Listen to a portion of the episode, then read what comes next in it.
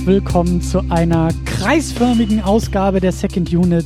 Mein Name ist Christian Steiner und ich habe bei mir Tamino Mut. Ja, heute gibt's keinen davor und danach. Wir reden alle gleichzeitig. Ja, es passiert auch, obwohl, müssten wir jetzt auch gleichzeitig schon eine Spoilerwarnung aussprechen? Aber das ist ja eigentlich klar, oder? Wenn wir über Filme reden, dann auch mit Spoilern. Ja, inzwischen sollte das klar sein. Ja, aber gut. Dann dürfen wir jetzt auch wirklich alle Kreiswitze machen und alle, äh, wir wissen schon, wie die Diskussion verlaufen wird und das Genau, Ende heute ist ist der Anfang Kreisverkehr. Na, den hast du vorbereitet, oder? Nee, nee, da muss ich jetzt ganz unbescheiden ehrlich sein. Der kam spontan. Ja, ich bin einfach so clever, ja. Und ich freue mich auch mal wieder hier zu sein. Ist ja schon eine Weile her. Stimmt. Ja, aufgrund äh, privater, terminlicher Probleme durch meinen Umzug und so. Stimmt, du halt wolltest. letztes Mal ein bisschen verschusselt hier. ja, du solltest ja eigentlich zu John Wick noch, noch äh, deinen Senf herbeisteuern. Richtig, was ich, was ich gerne getan hätte. Film habe ich auch gesehen, fand ich auch ganz nett. Aber naja, wurde dann leider nix, aber vielleicht dann dafür in Zukunft wieder ein bisschen häufiger. Mhm. Schauen wir mal. Jetzt müssten wir eigentlich ein Kurzreview zu John Wick machen, das ich nachträglich in die Episode von John Wick hineinschneide, sodass die Kreisförmigkeit von Arrival auf John Wick übergeht. Ja, ich guck mal, ich gebe dir mal ein bisschen was, mit dem du arbeiten kannst. Mhm. Nein. So, jetzt kannst du die Episode überarbeiten. So überall reinschneiden, immer so im Hintergrund. Mhm. Mhm. Aber das ist ja jetzt dann auch schon wieder ne, die Frage, was meinst du eigentlich, wenn du Nein sagst? Müssen wir jetzt davon ausgehen, dass du die gleiche Sprache sprichst wie Dennis und ich in diesem Podcast? Oder müssen wir dein Nein erst noch dechiffrieren und erst verstehen und erst mit dir in Kommunikation treten? Genau, weil erst wenn man eine Sprache beherrscht, die überhaupt so etwas wie Nein beinhaltet, kann man richtig über Filme reden. Zumindest in deinem Fall, ja. Ja. ja ist nicht so wichtig, aber Nein ist recht essentiell. ähm, ich gehe jetzt aber, nee, ich weiß das ja, weil es ist ja alles kreisförmig und gleichzeitig, ich weiß ja, dass dein Nein sich zum Glück nicht auf Arrival bezieht. Ja, da sage ich noch nichts zu. Ah, es bleibt spannend. Na gut, dann lass uns erstmal hier die Tagesordnung abhaken, wie wir das immer tun. Denn ähm, bevor wir anfangen, möchten wir auch noch auf schon teilweise erwähnte befreundete Podcasts hinweisen, nämlich auf den Lichtspielcast Nummer 56. Da geht's nämlich auch um Arrival. Und die Cinecouch 179, die hat auch etwas zu Arrival aufgenommen. Also wenn ihr nach dieser wirklich sehr geballten Ladung, die wir hier abliefern werden, noch Zeit und Bock habt in eurem Podcatcher für weitere Episoden, für weitere Gedanken, für weitere Diskussionen zu Arrival, dann äh, klickt euch da mal rüber und äh, hört euch da mal durch. So, Obwohl die uns natürlich nur kopiert haben. kopiert haben, wir jetzt schon. Ge ja, genau. kopiert haben werden, geworden, gehabt sein. Ich habe das neulich, da gab es so eine coole Schlagzeile bei diesem Postillon. Kennst du das? Ja. Da hatten sie irgendwie, da war dann so die Schlagzeile, neue Zeitform Futur 3 eingeführt, um sich über die Fertigstellung des Berliner Flughafens unterhalten zu können. Und dann war das sowas wie, äh, ich werde nächsten Sommer in den Urlaub geflogen worden wären sein oder irgendwie sowas. Passt wohl ganz gut zum Thema. Was, wenn es das Futur 3 schon gibt, dann müsste es ja eigentlich noch das Futur 4 geben. Das ist nämlich die, was auch passend zum Film wäre, das wäre so das typische, das Internet hat schon immer gewusst, Vergangenheitsformel. Oder also zukünftige Vergangenheitsformel. Dieses klassische, ich sage jetzt, dass der Film, der in fünf Jahren rauskommt, mega scheiße sein wird und dann kommt er raus und er ist gut und dann setze ich mich hin und sage, ja, das habe ich aber schon immer gesagt, dass er in Wirklichkeit sehr, sehr gut werden wird. Das ist aber dann eher Lügen, wahrscheinlich. Naja, kommt auf das Gleiche hinaus meistens. So im, im Lügen Internet. ist quasi Futur 4. aber nur super. online, nur online. Nur online. Gut, wo wir beim Thema Online sind, aber äh, Lügen sind's nicht, nämlich äh, Patreon-Spenden. Und auch da sagen wir wie immer in alle Ewigkeiten und in kreisförmiger Gleichzeitigkeit Dankeschön, nämlich an Walter White, Michi W., Stefan Manken, Jonas Mapace, Jota, Tahiti, Surochus, Wolf, Christian Schmickler, Thomas Jasper, Sultan of Swing, Wolf B., Markus Halmitschlager, David Nowak, Florian Primel, Sebastian, Gian Ferrari, Stefan, Stefan Druwe und Rike The Midlist. Ich werde immer besser da Dankeschön. drin. Ja, aber du hast es früher mal ohne Atmen geschafft. Ja, da war die Liste auch noch nicht so lang. Ja, vielleicht hilft eine Gesangsausbildung oder so.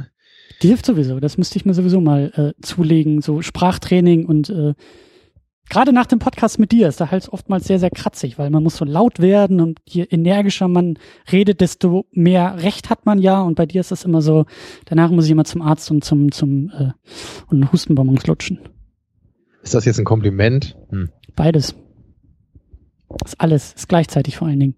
So, Tamino, äh, bevor wir uns jetzt hier echt mit billigen Scherzchen über Wasser halten, äh, lass uns mal wirklich, und jetzt aber wirklich, ich sag das immer, aber jetzt wirklich die Ärmel hochkrempeln, kräftig in die Hände spucken und äh, es wird nämlich auch philosophisch im Laufe dieser Sendung, denn dieser Film Arrival ist ja einladend für wirklich die tiefsten und die breitesten und die ähm, ausführlichsten Diskussionen. Deswegen lass das mal machen. Und an erster Stelle interessiert mich nämlich dein Vorverständnis, weil ähm, als der Film im November rauskam, ich glaube im November kam der hier raus, ähm, war das zumindest für mich so, dass, also wir wurden halt gerade bei Twitter, wurden wir halt des Öfteren und auch von, von Patrick, äh, Grüße an dieser Stelle, Patrick Sweet, Freund des Hauses, der wirklich, der damals schon gesagt hat, ihr müsst den sofort gucken, ihr müsst den im Kino gucken, der Film ist das Beste seit geschnitten Brot, endlich großartige Science Fiction und alle müssen ins Kino rennen und äh, sofort besprechen, sofort gucken. Und ich habe damals gesagt, ja, das passt jetzt momentan alles gar nicht so sehr zeitlich, machen wir später, deswegen machen wir das jetzt zum DVD und Heimkinostart. Also ich war schon so ein bisschen geeicht auf, das wird großartig. Das wird Krebs heilen und das wird die Menschheit äh, aneinander binden und wir werden Händchen halten, tanzend über die Straßen äh, singen, weil dieser Film so großartig ist. Wie war das denn für dich? Wie bist du denn in diesen Film, in diese Sichtung rein? Also ich weiß noch, ich habe den Film, also zum ersten Mal habe ich vom Film im, in einem Kino gehört, wo einfach so ein Trailer lief. Das war wahrscheinlich auch schon irgendwann Mitte letzten Jahres oder so. Und da dachte ich dann auch so, das könnte was werden, das interessiert mich, das wirkt wie ein gehaltvoller, ruhiger Science-Fiction-Film, so vielleicht in Richtung Ex Machina oder sowas. Ja, als er dann im Kino war, habe ich ihn dann aber dann auch nicht äh, geguckt, weil ich da, glaube ich, schon von manchen Leuten gehört hatte, dass der Film so größtenteils eigentlich nur in Räumen spielt mhm. und auch teilweise so ein bisschen kitschig sein sollte. Und da dachte ich dann, okay, ähm, gucken will ich ihn immer noch, aber dann muss ich jetzt nicht unbedingt ins Kino dafür. Sind jetzt so, beides nicht so deine, deine, deine Hauptargumente bei so Filmen, ne? So Kitsch und irgendwie Innenräumen. Genau, außer natürlich bei The Room, wie man dann immer sagen muss, wenn das Wort fällt. Stimmt. Aber so generell, es klang halt für mich nicht so nach einem Film, der jetzt so total audiovisuell ist und ähm, ich gucke halt meistens an solche Filme im Kino, weil ich bin halt nicht so der super häufige Kinogänger und ich suche mir dann eher so die Filme raus, wo ich echt denke, so ja, der Film, der sieht bildgewaltig aus, den will ich wirklich auf der großen Leinwand sehen. Mhm. Ja, und äh, ich kann halt auf jeden Fall auch schon mal sagen, erfreulicherweise fand ich den, den Kitsch hier eigentlich nur, nur ganz wenig vorhanden, vielleicht in ein ganz paar Momenten, aber jetzt wirklich nicht so, dass ich dachte so, oh, das finde ich jetzt aber sehr triefig, wie es zum Beispiel bei Interstellar halt war für mich mhm. mit dieser, mit dieser Liebesthematik, was ich da doch schon irgendwie so sehr dick aufgetragen fand und mir nicht so gefallen hat. Hier waren es eigentlich nur so ein paar kleine Momente. Und ich, ich musste auch ein bisschen an Terence Malick denken manchmal, ja, so bei, manchen Einstellungen. Aber auch da dachte ich dann wieder so, ja, der Ansatz geht hier so vielleicht in den Malick, aber es geht halt nicht so, so völlig overboard jetzt. Und deswegen ist es okay. Mhm. Weil es, es, es, wir kommen halt nicht in diese Sphäre, wo es halt nur noch Voice-Over gibt und nur noch Naturaufnahmen in Zeitlupe, so, so, so ein bisschen, mhm. aber, aber eben in einem angemessenen Maße. Mhm. Ja, und deswegen war ich, ich kann es jetzt dann auch langsam mal sagen, also für mich ist es äh, das Highlight von Denis Villeneuves Filmografie bisher. Also ich habe jetzt vor den alten Sachen noch nichts gesehen, muss ich dazu sagen. Also ich kann jetzt nur so die neueren Hollywood-Filme beurteilen.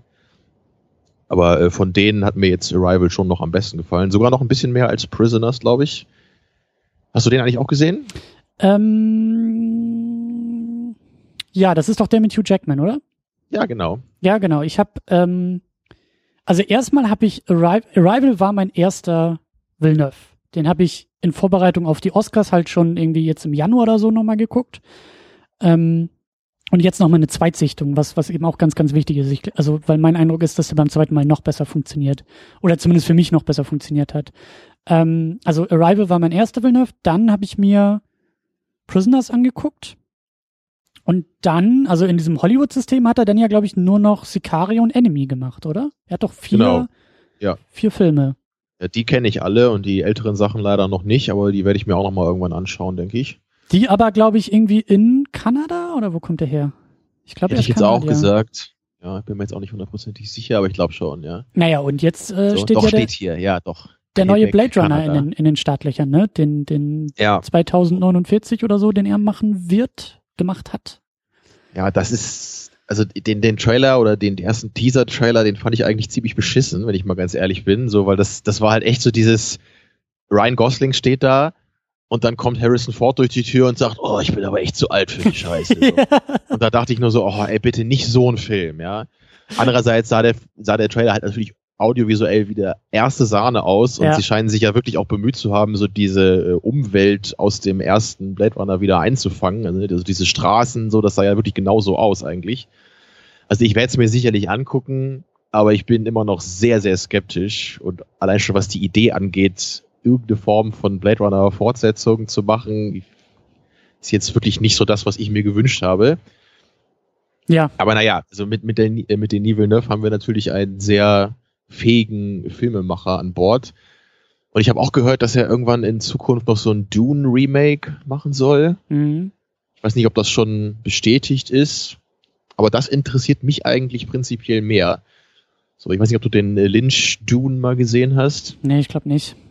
Der ist auch relativ wenig Lynch-mäßig, deswegen mag er den auch nicht, glaube ich. Ja, das war doch, war das nicht sogar eine seiner ersten oder zweiten in Hollywood und eben noch nicht so nach seinem eigenen Schema? Genau, ist auf jeden Fall ein ganz früher und er hatte auch, soweit ich weiß, nicht den Final Cut dabei und das hat ihn natürlich Mhm. sehr geärgert am Ende. Mhm. Ich habe den auch schon seit Urzeiten nicht mehr gesehen. Ich habe den so als ganz nett in Erinnerung. Aber das ist sicherlich ein Film, wo ich sagen würde, der, den kann man wirklich mal remaken nach 30 Jahren oder was das jetzt sind. Mhm. Äh, äh, Dune basiert doch, glaube ich, auch auf Büchern. Das ist nicht eher so eine Art Neuverfilmung der Bücher als jetzt irgendwie so ein klassisches Remake? Ja, könnte man auch sagen. Ne? Ja. Ja, zumindest würde ich sagen, das interessiert mich einfach viel, viel mehr als dieses Blade Runner Projekt, ne? obwohl ich es mir halt auch angucken werde. Aber naja, schauen wir mal. Mhm. Naja, dann vielleicht noch mal äh, ein paar Wörter zu den anderen Filmen. Ja, Prisoners, wie gesagt, den habe ich, glaube ich, zuerst gesehen von Villeneuve, auch schon vor zwei Jahren oder so. Hat mir sehr gut gefallen, vor allem eben, weil Jack Gyllenhaal und Hugh Jackman so unglaublich gut waren in dem Film. Absolut. Ich habe ihn nur einmal gesehen bis jetzt und ich weiß noch, dass ich damals dachte, so vielleicht verliert der Film ein bisschen, wenn man schon so die Auflösung kennt. Das kann ich jetzt aber nur ähm, spekulieren. Aber generell, äh, auch damals habe ich sofort gesehen, so wow, ne, allein audiovisuell, wie der Film so Ja. eingefangen ist, total stimmungsvoll, vom Thema her interessant, äh, super Sache, hat mir durchweg gefallen. Mhm. Ja, äh, dann habe ich Sicario gesehen vor, ja, als der so relativ neu war, ne, also auch schon fast zwei Jahre her, glaube ich, ne, oder anderthalb. Bei der ersten Sichtung hat mir der nicht so wirklich gefallen. Ich glaube, das hatte ich irgendwann in dem Jahresrückblick auch mal kurz äh, nochmal gesagt bei uns. Mhm. Ich habe den jetzt allerdings neulich nochmal gesehen, vor ein paar Monaten, auch so zur Vorbereitung auf die Sendung jetzt. Fand ihn jetzt eine Ecke besser und dass ich auf jeden Fall sagen kann, ich mag den Film.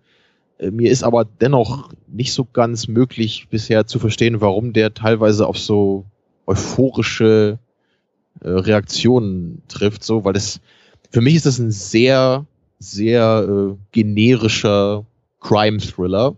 Ich mag sowas, ich mag auch Emily Blunt, aber irgendwie, ähm, ich, ich weiß nicht, das ist so, so vom Thema her so junger, aufstrebender Polizist, äh, beziehungsweise Polizistin, ne, wird so mit dem System konfrontiert und merkt dann, dass das alles halt nicht so sauber zugeht, wie sie sich das gewünscht hat und sie eigentlich gar nichts verändern kann.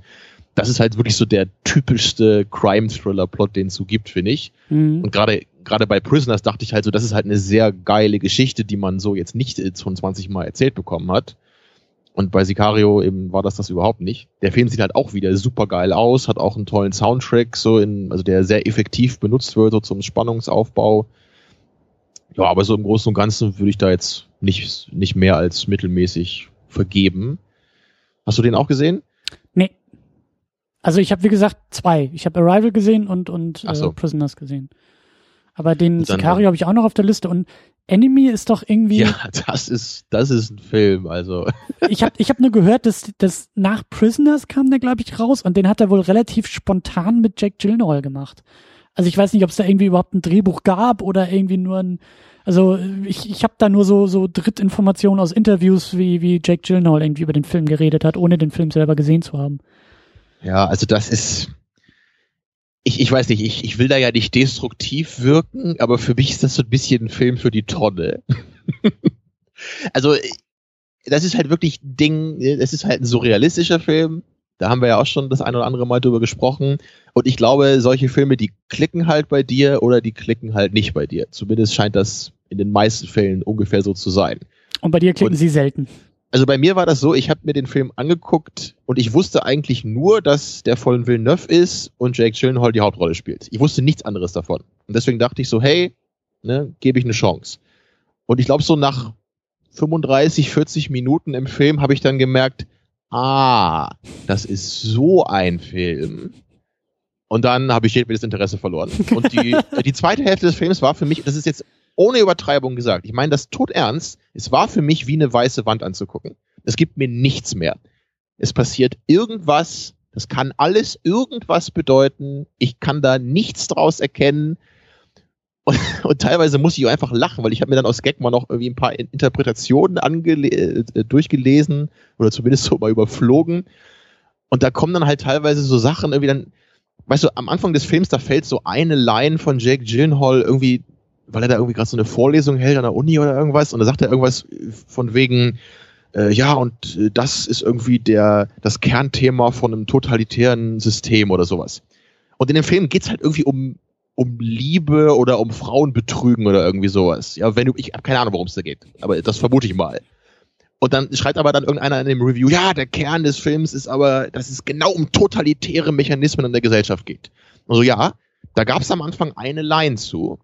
Und dann natürlich kann ich danach die Beziehungsgeschichte und die völlig obskuren, surrealistischen Bilder, die irgendwie nichts damit zu tun haben, dann in diese Richtung deuten. Und das ist für mich einfach zu viel. So, ich, ich kann nicht alles selber in den Film lesen, wenn da überhaupt nichts da ist, womit ich arbeiten kann. Mhm. Ja, ich will das jetzt auch nicht zu weit aufmachen. es ist ja auch bekannt, dass ich einfach generell nicht so der Fan von surrealistischen Filmen bin. Ich habe ja auch Jahre gebraucht, bis ich mit Lynch so einigermaßen was anfangen konnte. Und äh, jenseits von Lynch gibt's ja den Possession, den wir auch mal besprochen haben, den ich sehr gerne mag. Aber ansonsten mhm. gibt's eigentlich keine surrealistischen Filme, die ich jetzt super geil finde. Und manchmal kann ich damit irgendwie so ein bisschen was anfangen. Und äh, meistens ist es aber einfach so, dass ich denke, okay, was soll das? So, äh, das ist für mich kein Film, so wie ich einen Film erwarte. Da muss einfach mehr sein. Aber naja, vielleicht, vielleicht triggert der manche Leute auf so einem ganz emotionalen, persönlichen Level und die können da irgendwas draus lesen. Also ich, ich könnte halt echt nicht sagen, worum es da geht. Bei Possession kann ich halt genau sagen für mich. Mhm. Aber hier ist es, ich würde halt sagen, es geht irgendwie um Beziehungen und äh, innere Zerrissenheit und ich habe keine Ahnung. Naja. Also der war der einzige bis jetzt, der mir überhaupt nicht gefallen hat von ihm. Sicario mittelmäßig und Prisoners und Arrival haben mir sehr gut gefallen. Mhm. Und äh, eine Sache wollte ich noch zu Villeneuve sagen, was ich sehr cool finde bei ihm bisher, was man halt selten hat bei Regisseuren, finde ich, in der Moderne, äh, dass er so ganz verschiedene Filme macht. Ne? Wir haben Prisoners, mhm. was halt wirklich so ein, so ein Moraldrama ist, Enemy, ein surrealistischer Film, Sicario, ne, Crime-Thriller und Arrival, ein ruhiger Science-Fiction-Film. Das finde ich total geil. Aber, ne, was sind die nächsten beiden Filme, ne? Blade Runner und Dune? Anscheinend äh, bleibt er jetzt bei Science Fiction erstmal für die nächsten Jahre. Schade. Mhm. So, weil ich, ich habe ja auch früher immer gesagt, so ich will mal den Science-Fiction-Film von Tarantino sehen. Ne? So, mhm. das ist das, was ich eigentlich geil finde. Ich will, dass äh, kluge, fähige Leute sich mal mit anderen Materien befassen. So gerade bei Filmen mag ich das echt gerne.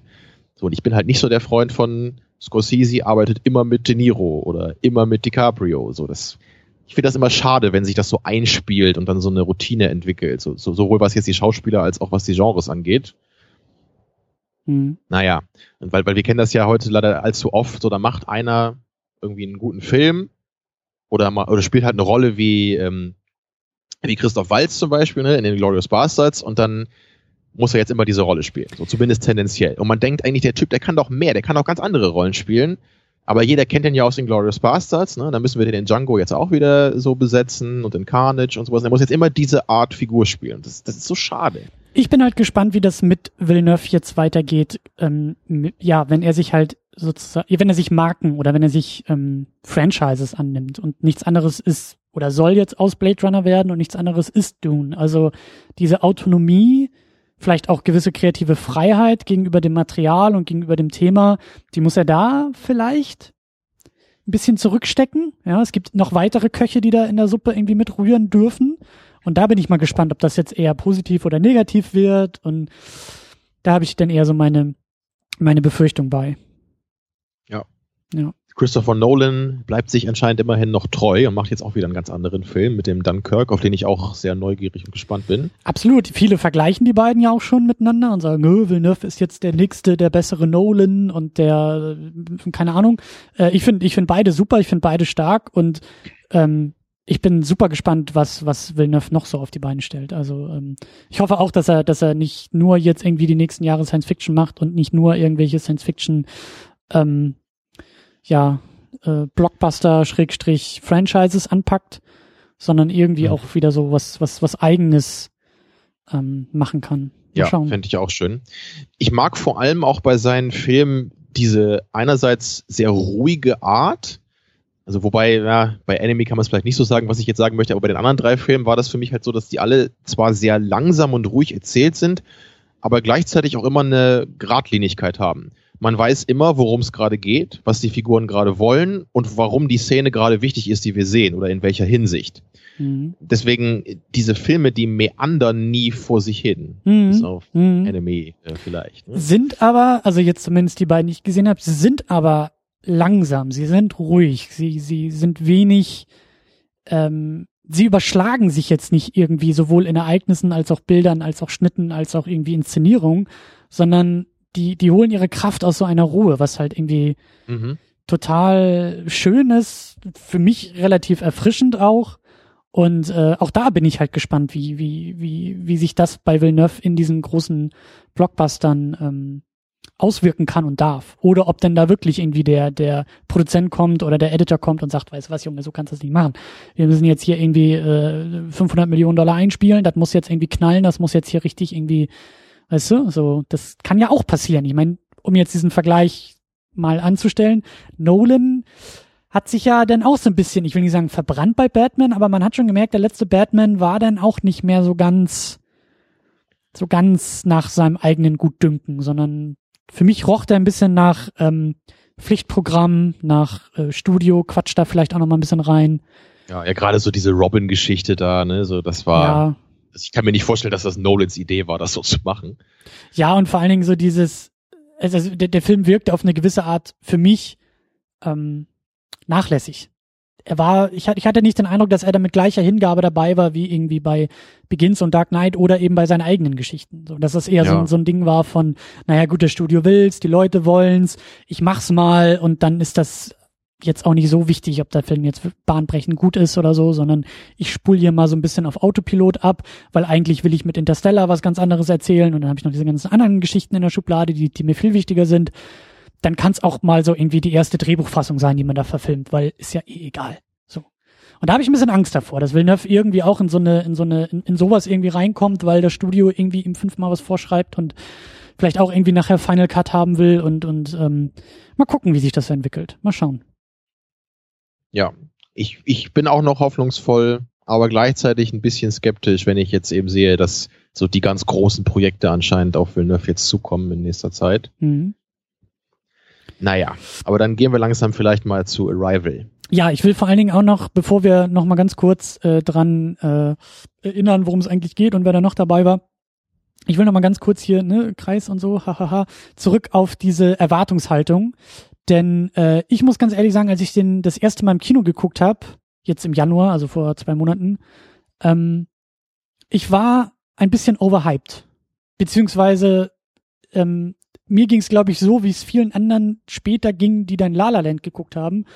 Wenn du überall hörst, dass ein Film die Erlösung aller menschlicher Probleme in zwei Stunden auf Celluloid band und du danach irgendwie Wunder geheilt und äh, Krebs und AIDS ist besiegt und irgendwie, weißt du, so diese Filme, die halt so wahnsinnig in die Höhe gehypt werden. Und dann gehst du da irgendwie rein und dann kommst du da raus und sagst, hm, das war jetzt aber nur ein sehr, sehr guter Film.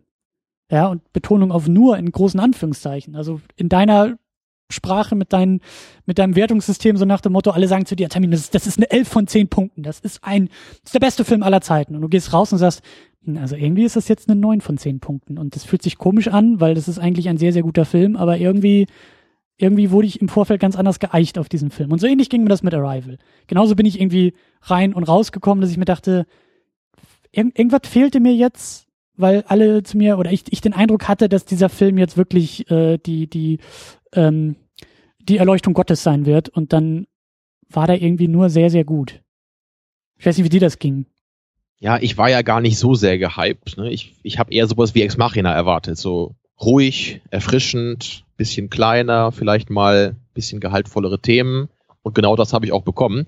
Ich war eigentlich, ja, na gut, äh, also ich habe mich eigentlich eher schon so auf die Probleme gefasst gemacht. Ich hatte eigentlich was Schlechteres für meinen Mhm. persönlichen Geschmack erwartet, Mhm. weil ich ja eben von vielen Seiten so diese könnte ein bisschen kitschig sein Warnungen gehört habe.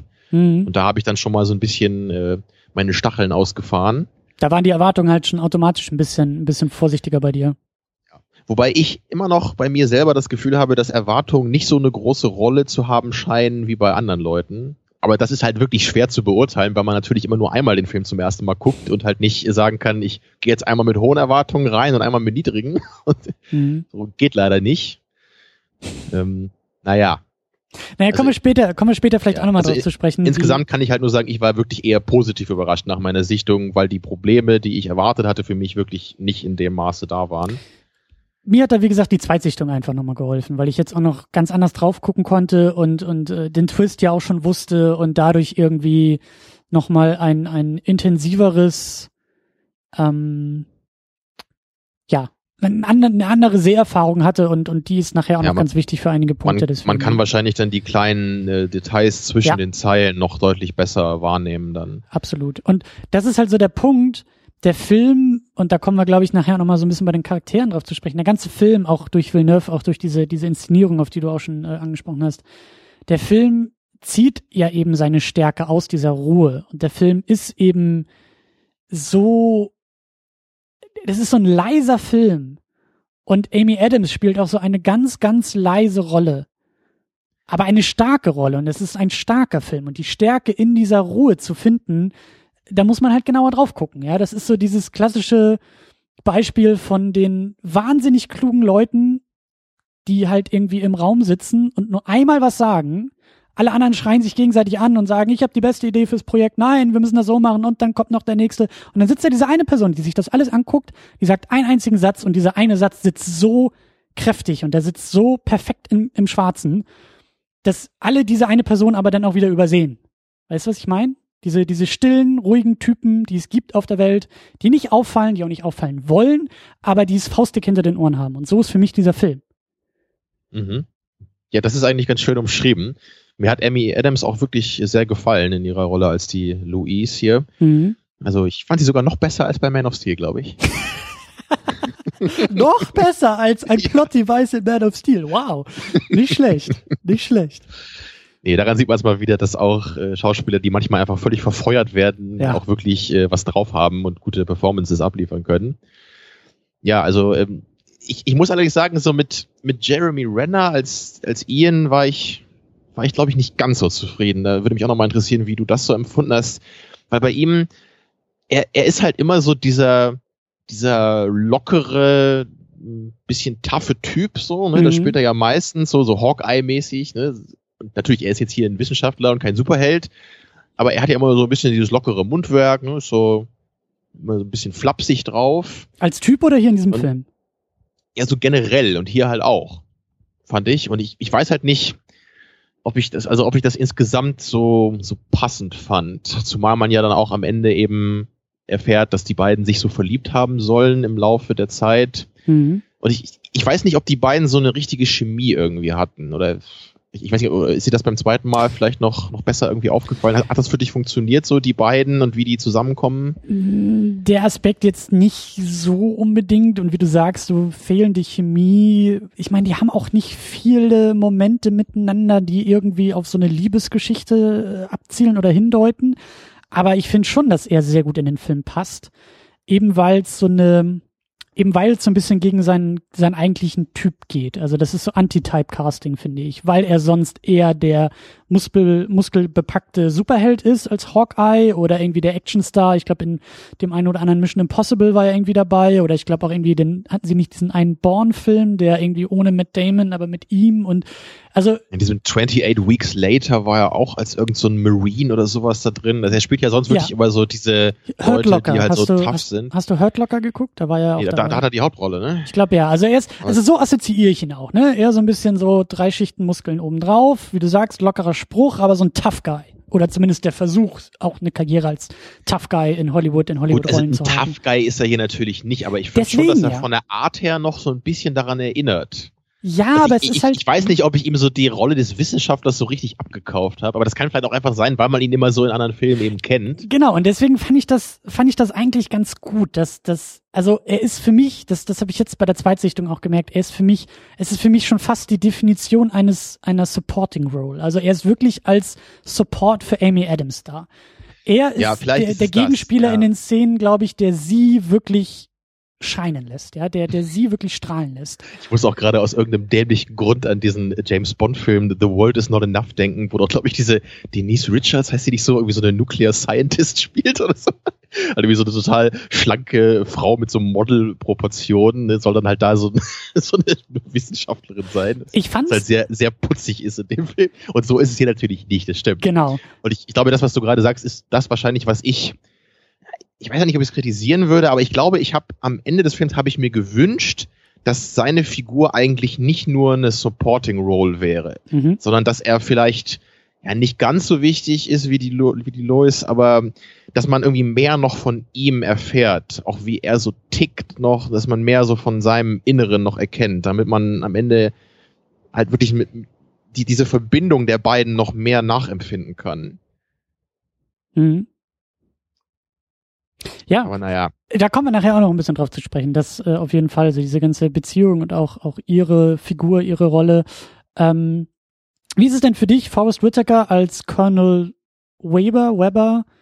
Ähm, der, der ist ja anscheinend jetzt wieder so aus der Versenkung auferstanden, der Forrest Whitaker, ne? Und taucht jetzt mal wieder auf in Filmen. ja, aber irgendwie so so eine so eine fast schon, also da würde ich schon fast sagen, ist es Typecast, was mit ihm gemacht wurde, oder? Er ist so ein bisschen diese, naja, irgendwie schon autoritäre Figur, auch eine Nebenfigur, die ähm, ja so ein bisschen, also er ist nicht der klassische weise Wegbegleiter wie jetzt äh, bei bei Rogue One, aber geht's ein bisschen irgendwie in die Richtung, finde ich, oder? Ja, oder er, ist, das er, ist nicht, so?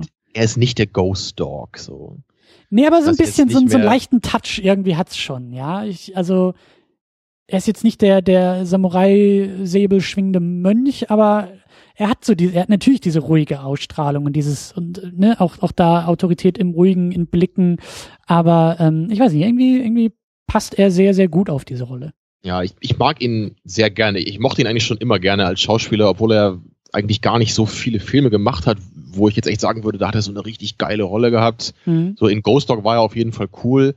Und ja Battlefield noch Earth diesen- nicht zu vergessen. Oh ja, ja, das ist natürlich sein Highlight. Obwohl er da natürlich von John Travoltas Overacting in den Schatten gestellt wird. Absolut. Und es gibt ja immer noch diesen The Last King of Scotland, heißt er, glaube ich, wo er die Hauptrolle hat, den ich immer noch nicht gesehen habe. Mhm. Den möchte ich auch noch mal irgendwann schauen. Hast du Phone Booth Also- geguckt? Nicht auflegen? Da spielt er mit. Ich glaube ja, ich glaube, da ist er irgendwie so ein Polizei, ähm, wie sagt man, Konfliktlöser. Das weiß ich gar nicht mehr. Ich glaube ja. Ich weiß nur, dass Colin Farrell da in meiner Telefonzelle sitzt, ja. Genau. Und ich würde nicht rangehen, wenn er mich anruft. Tja, Aber er wird, er wird ja auch angerufen, glaube ich, im Film. ne? er wird angerufen, ja. Und Ich hab ist Kiefer Sutherland, der ihn anruft. Ich meine, wenn du die Stimme am Stimmt, Telefon ja. hast, dann würdest du auch nicht auflegen. Nee, das stimmt. Mit dem würde ich lieber telefonieren als mit Colin Farrell. Den habe ich nur einmal gesehen vor Urzeiten, als er noch recht neu war. Kiefer Sutherland oder den Film? Als Keeper Sutherland noch recht neu war. Ja. Ja. Nee, aber im Großen und Ganzen würde ich sagen, so dass der, der Cast ist schon stimmig, so auch in den Nebenrollen. Und was ich auch ganz erfrischend fand, war, dass es halt nicht so den klassischen Willen auch gibt. Es gibt Stimmt. natürlich immer mal so ein paar äh, Leute so bei dem Militär oder also bei, bei den Chinesen war das, glaube ich, ne, so im anderen Land, wo dann eben so Konflikte entstehen. Aber es ist eben nicht so der klassische so äh, Apocalypse von X-Men Apocalypse oder sowas. Ja, so ich muss alle umbringen und die Welt vernichten. Es gibt keinen blauen Laserstrahl, der in den Himmel geschossen wird von den Aliens. Muss Ja. man ja auch dazu sagen, ne? Zum ersten Mal vermutlich in einem Science-Fiction-Film, dass das nicht passiert. Ja. Und eben kein, auch, auch kein, ja, kein, kein blaues Alien-Monster, das die Erde zerstören will. Und es gibt eben Genau, auch keinen schnurrbartswirbelnden Militär, äh, Ja. Colonel, der irgendwie mit seiner Kaffeetasse im Hubschrauber die Aliens platt macht. Genau das, ja. Und es geht weder um World Domination noch um Anal Probes. Sehr enttäuschend, sehr oder? erfrischend ist. du findest es enttäuschend, Ja. ich finde es erfrischend. Ich will mal Geld zurück, also wirklich. es gibt ja auch keine große Action in dem Film, oder? Ich meine, wird, wird überhaupt, wird überhaupt Es einmal gibt eine geschossen? Explosion. Es gibt eine Explosion, ja, aber es wird nicht geschossen in dem Film, oder? Ich glaube nicht, nee. Das ist doch, das ist doch kein Science-Fiction-Film, Tamino.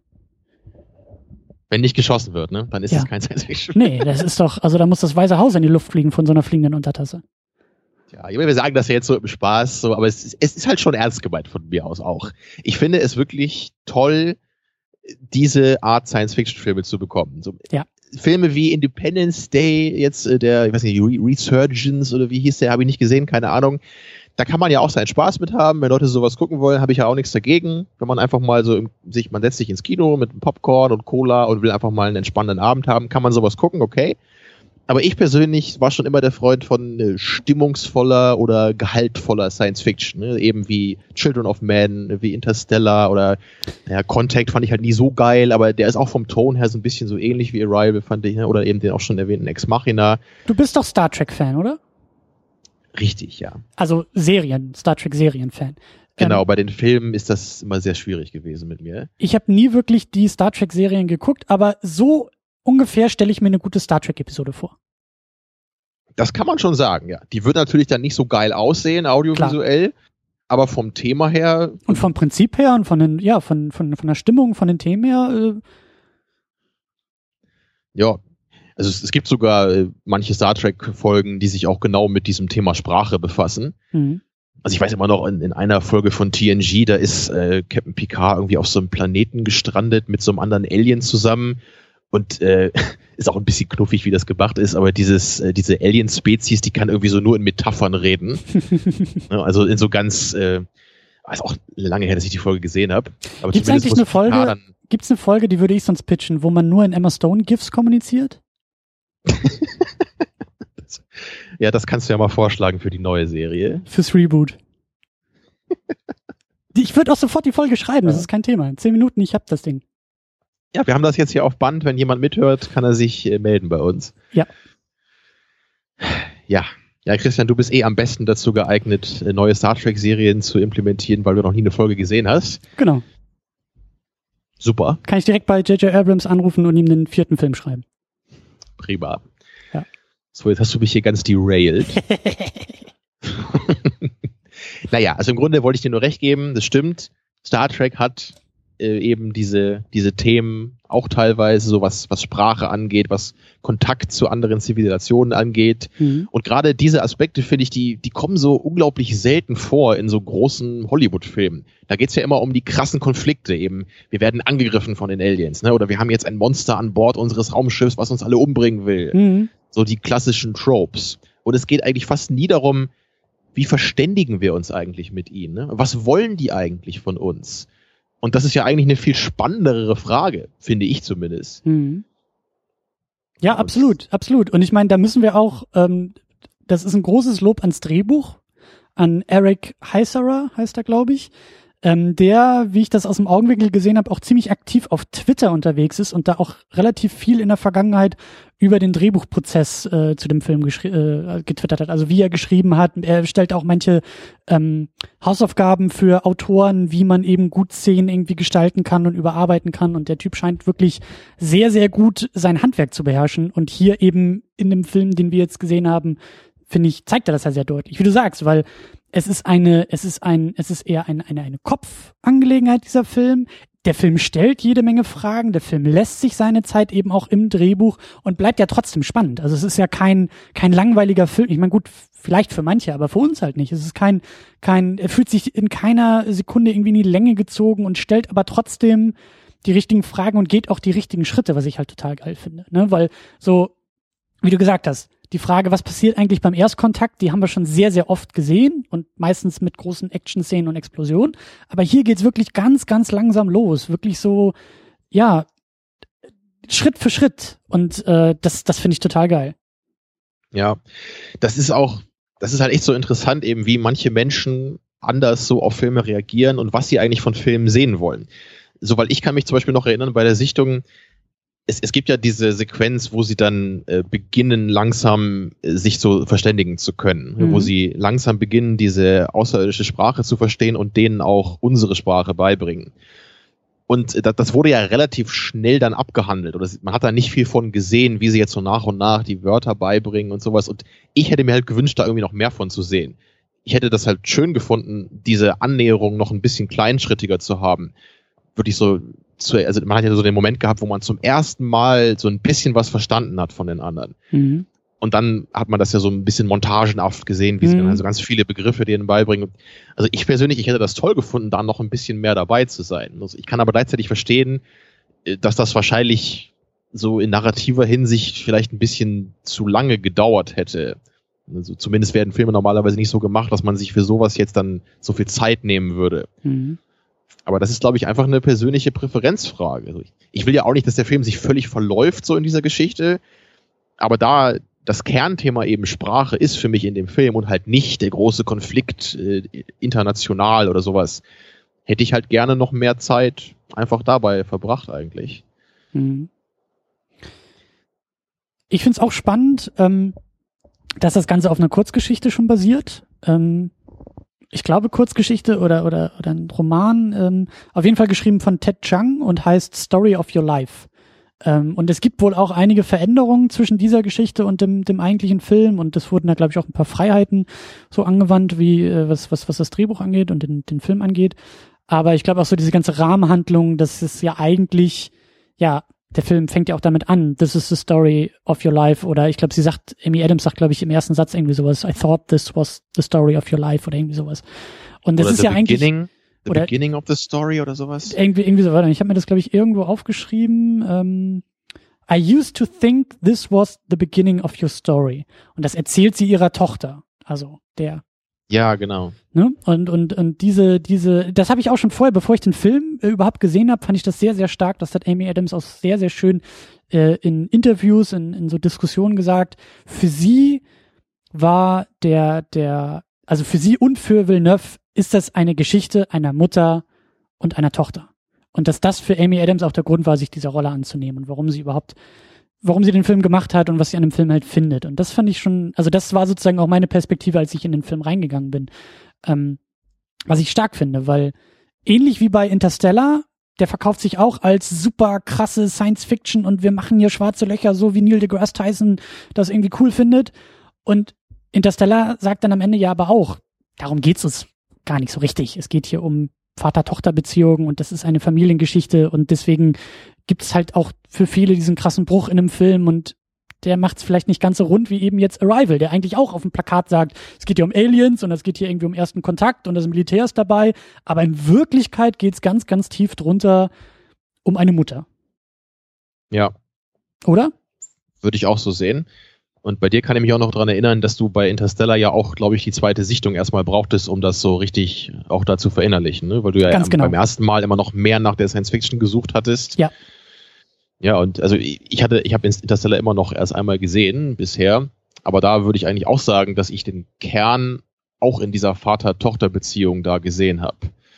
Und in der Weise sind die Filme sich schon sehr ähnlich. Ja, ich würde dir aber auch recht geben, dass Arrival am Ende bei mir ein viel runderes Gefühl zurückgelassen hat. Ja.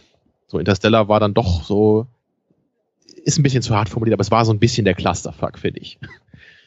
Ja, ich, die, die, zweite Sichtung steht da immer noch an, vielleicht empfinde ich das aber noch ein ich, bisschen besser. Absolut, also ich würde es jetzt nicht als Clusterfuck bezeichnen, aber das Problem ist nach wie vor bei Interstellar, dass sich das irgendwie nicht so ganz rund anfühlt. Das ist so ein bisschen, Vielleicht auch, weil, also er, er fühlt sich irgendwie länger und größer an und schafft es halt irgendwie nicht so diesen, diesen, diesen Kern, diese, diesen roten Faden dieser Familiengeschichte. Ich habe dann auch den Eindruck, dass er den zwischendurch mal verliert und dann so ein bisschen weit in den Hintergrund stellt und andere Sachen in den Vordergrund. Und das ist halt einfach so nicht ganz ausgewogen irgendwie ist, nicht ganz, nicht ganz rund, nicht ganz rhythmisch. Und hier ähm, geht mir das, muss ich sagen, auch teilweise so, aber insgesamt ist es trotzdem runder und besser als bei Interstellar. Ja, genau Mhm. das war auch am Ende mein Eindruck. Und Ja, ich, ich glaube, wir sollten noch mal pro forma mal kurz die Zusammenfassung des Plots geben. Ganz kurz, ich will nämlich noch ein, Äh. ein, weil wir schon in dem Vergleich sind. Beide Filme haben richtig starke Musik. Ich meine, Hans Zimmer ist eigentlich immer gut. Der kann, glaube ich, auch irgendwie im Halbschlaf und mit verbundenen Ohren äh, gute Musik machen. Aber hier ist es halt Johann Johansen, heißt er, glaube ich, äh, der auch schon öfter mit Villeneuve gearbeitet hat. Und ich muss echt sagen, jetzt bei der Zweitsichtung auch, also dieser Soundtrack hat mich, hat mich umgehauen. Also wie der, wie der Atmosphäre aufbaut und auch teilweise so dieses schöne Prinzip von nicht, also mir war nicht ganz klar, ist das jetzt eigentlich gerade, sind das Soundeffekte oder gehört das zur Musik oder ist es diese Aliensprache? Ist es irgendwie alles so ineinander gewoben, dass das so ein, so ein, ja, dass das irgendwie so die Atmosphäre ausmacht. Das hat mir richtig gut gefallen. Ja, das war wirklich sehr stimmungsvoll. Die, die Ruhe in den Bildern kam auch sehr gut durch die Musik zur Sprache. Prinzipiell ist das nicht so ein Soundtrack, der mich jetzt so völlig umhaut an sich, so wie das bei Fury Road jetzt meinetwegen passiert, weil ich den einfach an sich total geil finde, aber natürlich würde das hier überhaupt nicht passen, Mhm. unnötig zu sagen eigentlich. So, aber das ist jetzt auch nichts, was ich mir jetzt so anhören würde. So den Soundtrack könnte ich mir jetzt nicht alleine anhören, aber im Film funktioniert er auf jeden Fall auch sehr gut, das stimmt. So, und jetzt aber zum Plot. Ja, Ist doch ja, was easy. natürlich ist doch langweilig. Da passiert doch eh nichts in dem Film. Ist doch alles nur Eben. Gequatsche und langweilig, ja. Menschen sitzen in Räumen, Punkt. Ja. So. Nee, es tauchen zwölf Raumschiffe auf der Erde auf und keiner weiß warum. Mhm. Punkt. Naja, vielleicht Semikolon.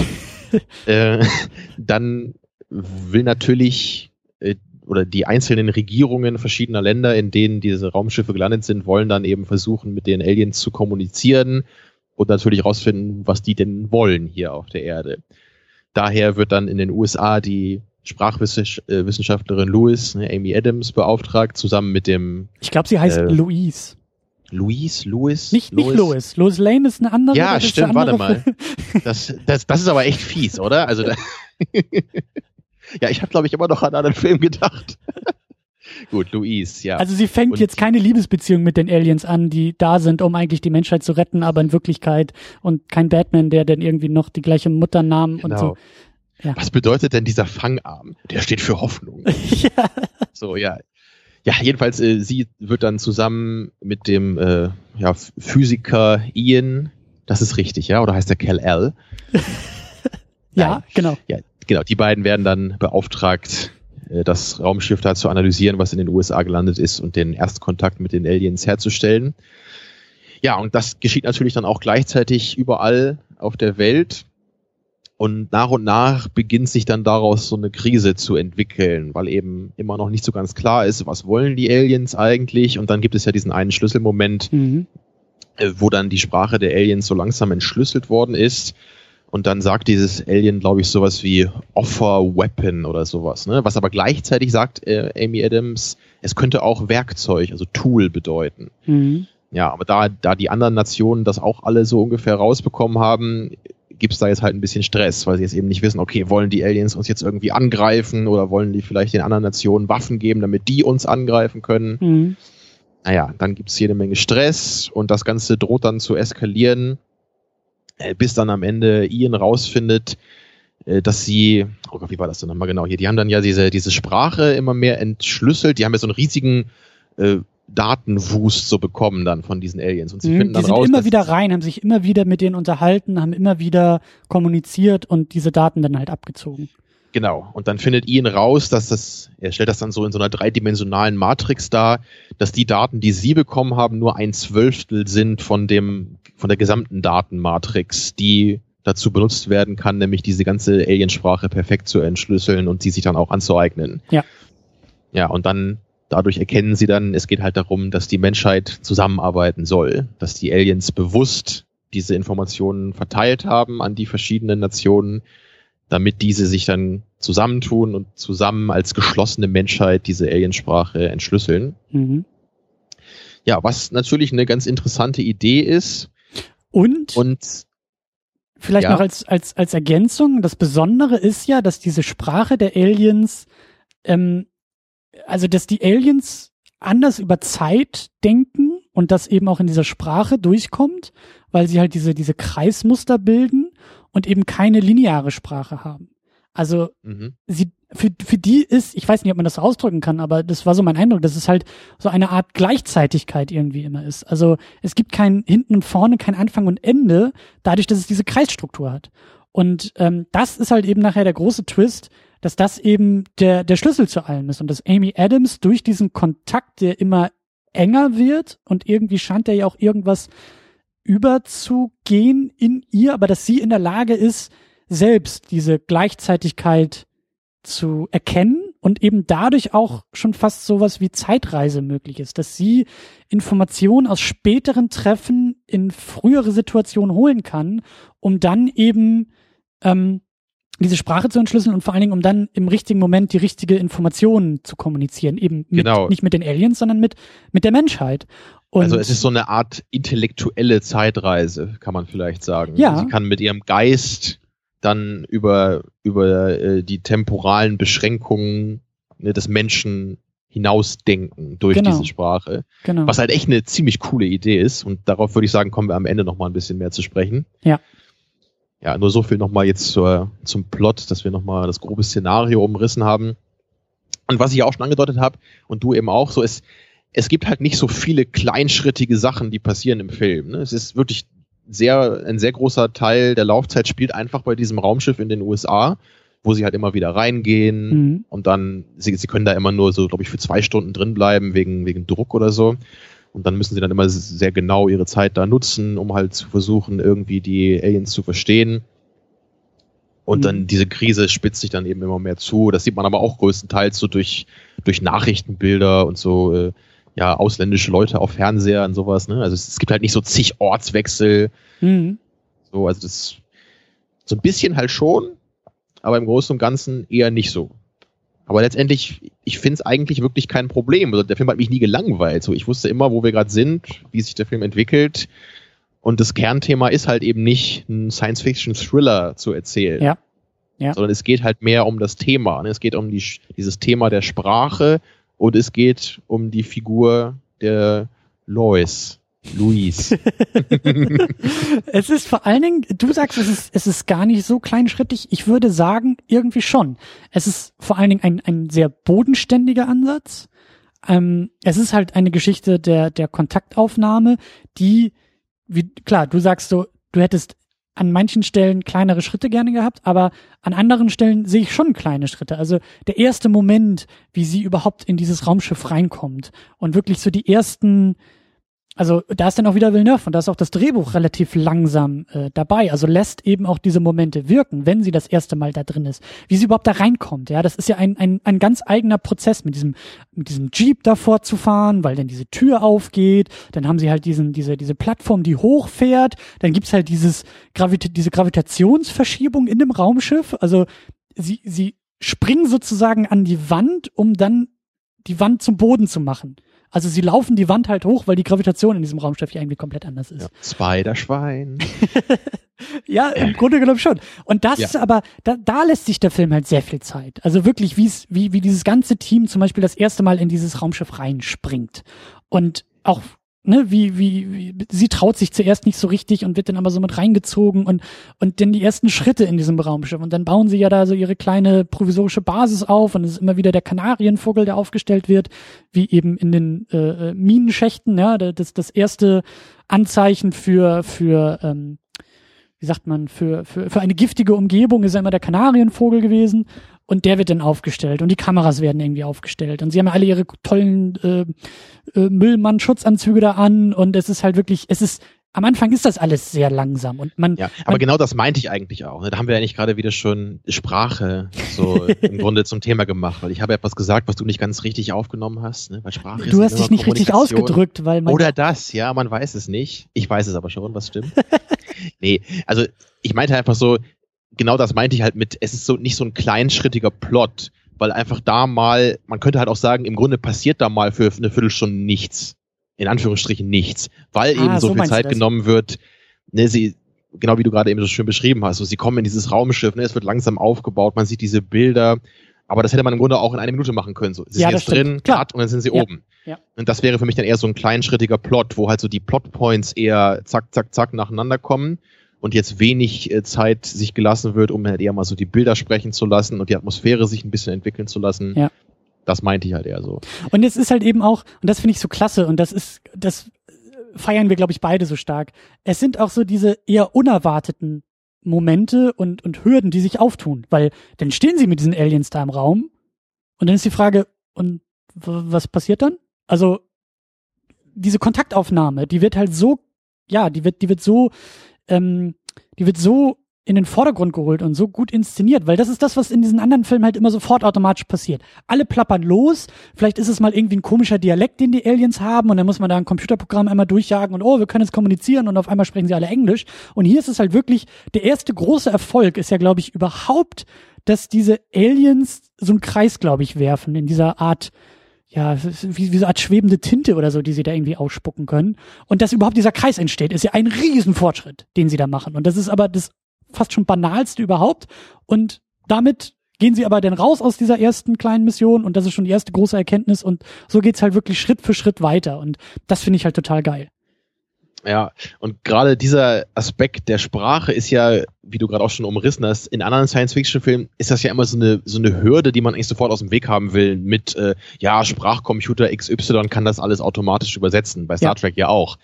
So, weil man eben nicht jedes Mal für die Story normalerweise dieses, dieses Riesenproblem haben will. So, die können sie doch alle gar nicht verstehen. Ne, Aber wir wollen ja trotzdem jetzt hier irgendwie coole Intergalactic Politics haben oder sowas. Und Ja, das ja. geht natürlich nur, wenn alle sich verstehen, ja.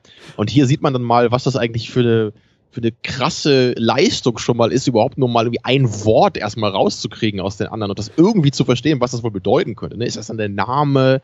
So, ne? was, was könnte das überhaupt bedeuten, dieser eine Kreis dann da? Und das ist ja eben das Tolle. Es ist ja kein Wort. Es ist ja keine gesprochene Sprache. Das sagt sie ja, glaube ich, in einem Voice-Over auch relativ schnell. So die erste große Erkenntnis, die, glaube ich, irgendwie sogar aus Pakistan oder so kam, ist halt eben, dass es keine Korrelat Korrelation zwischen den Lautmalereien dieser Aliens gibt und diesen Kreisen, den sie da werfen.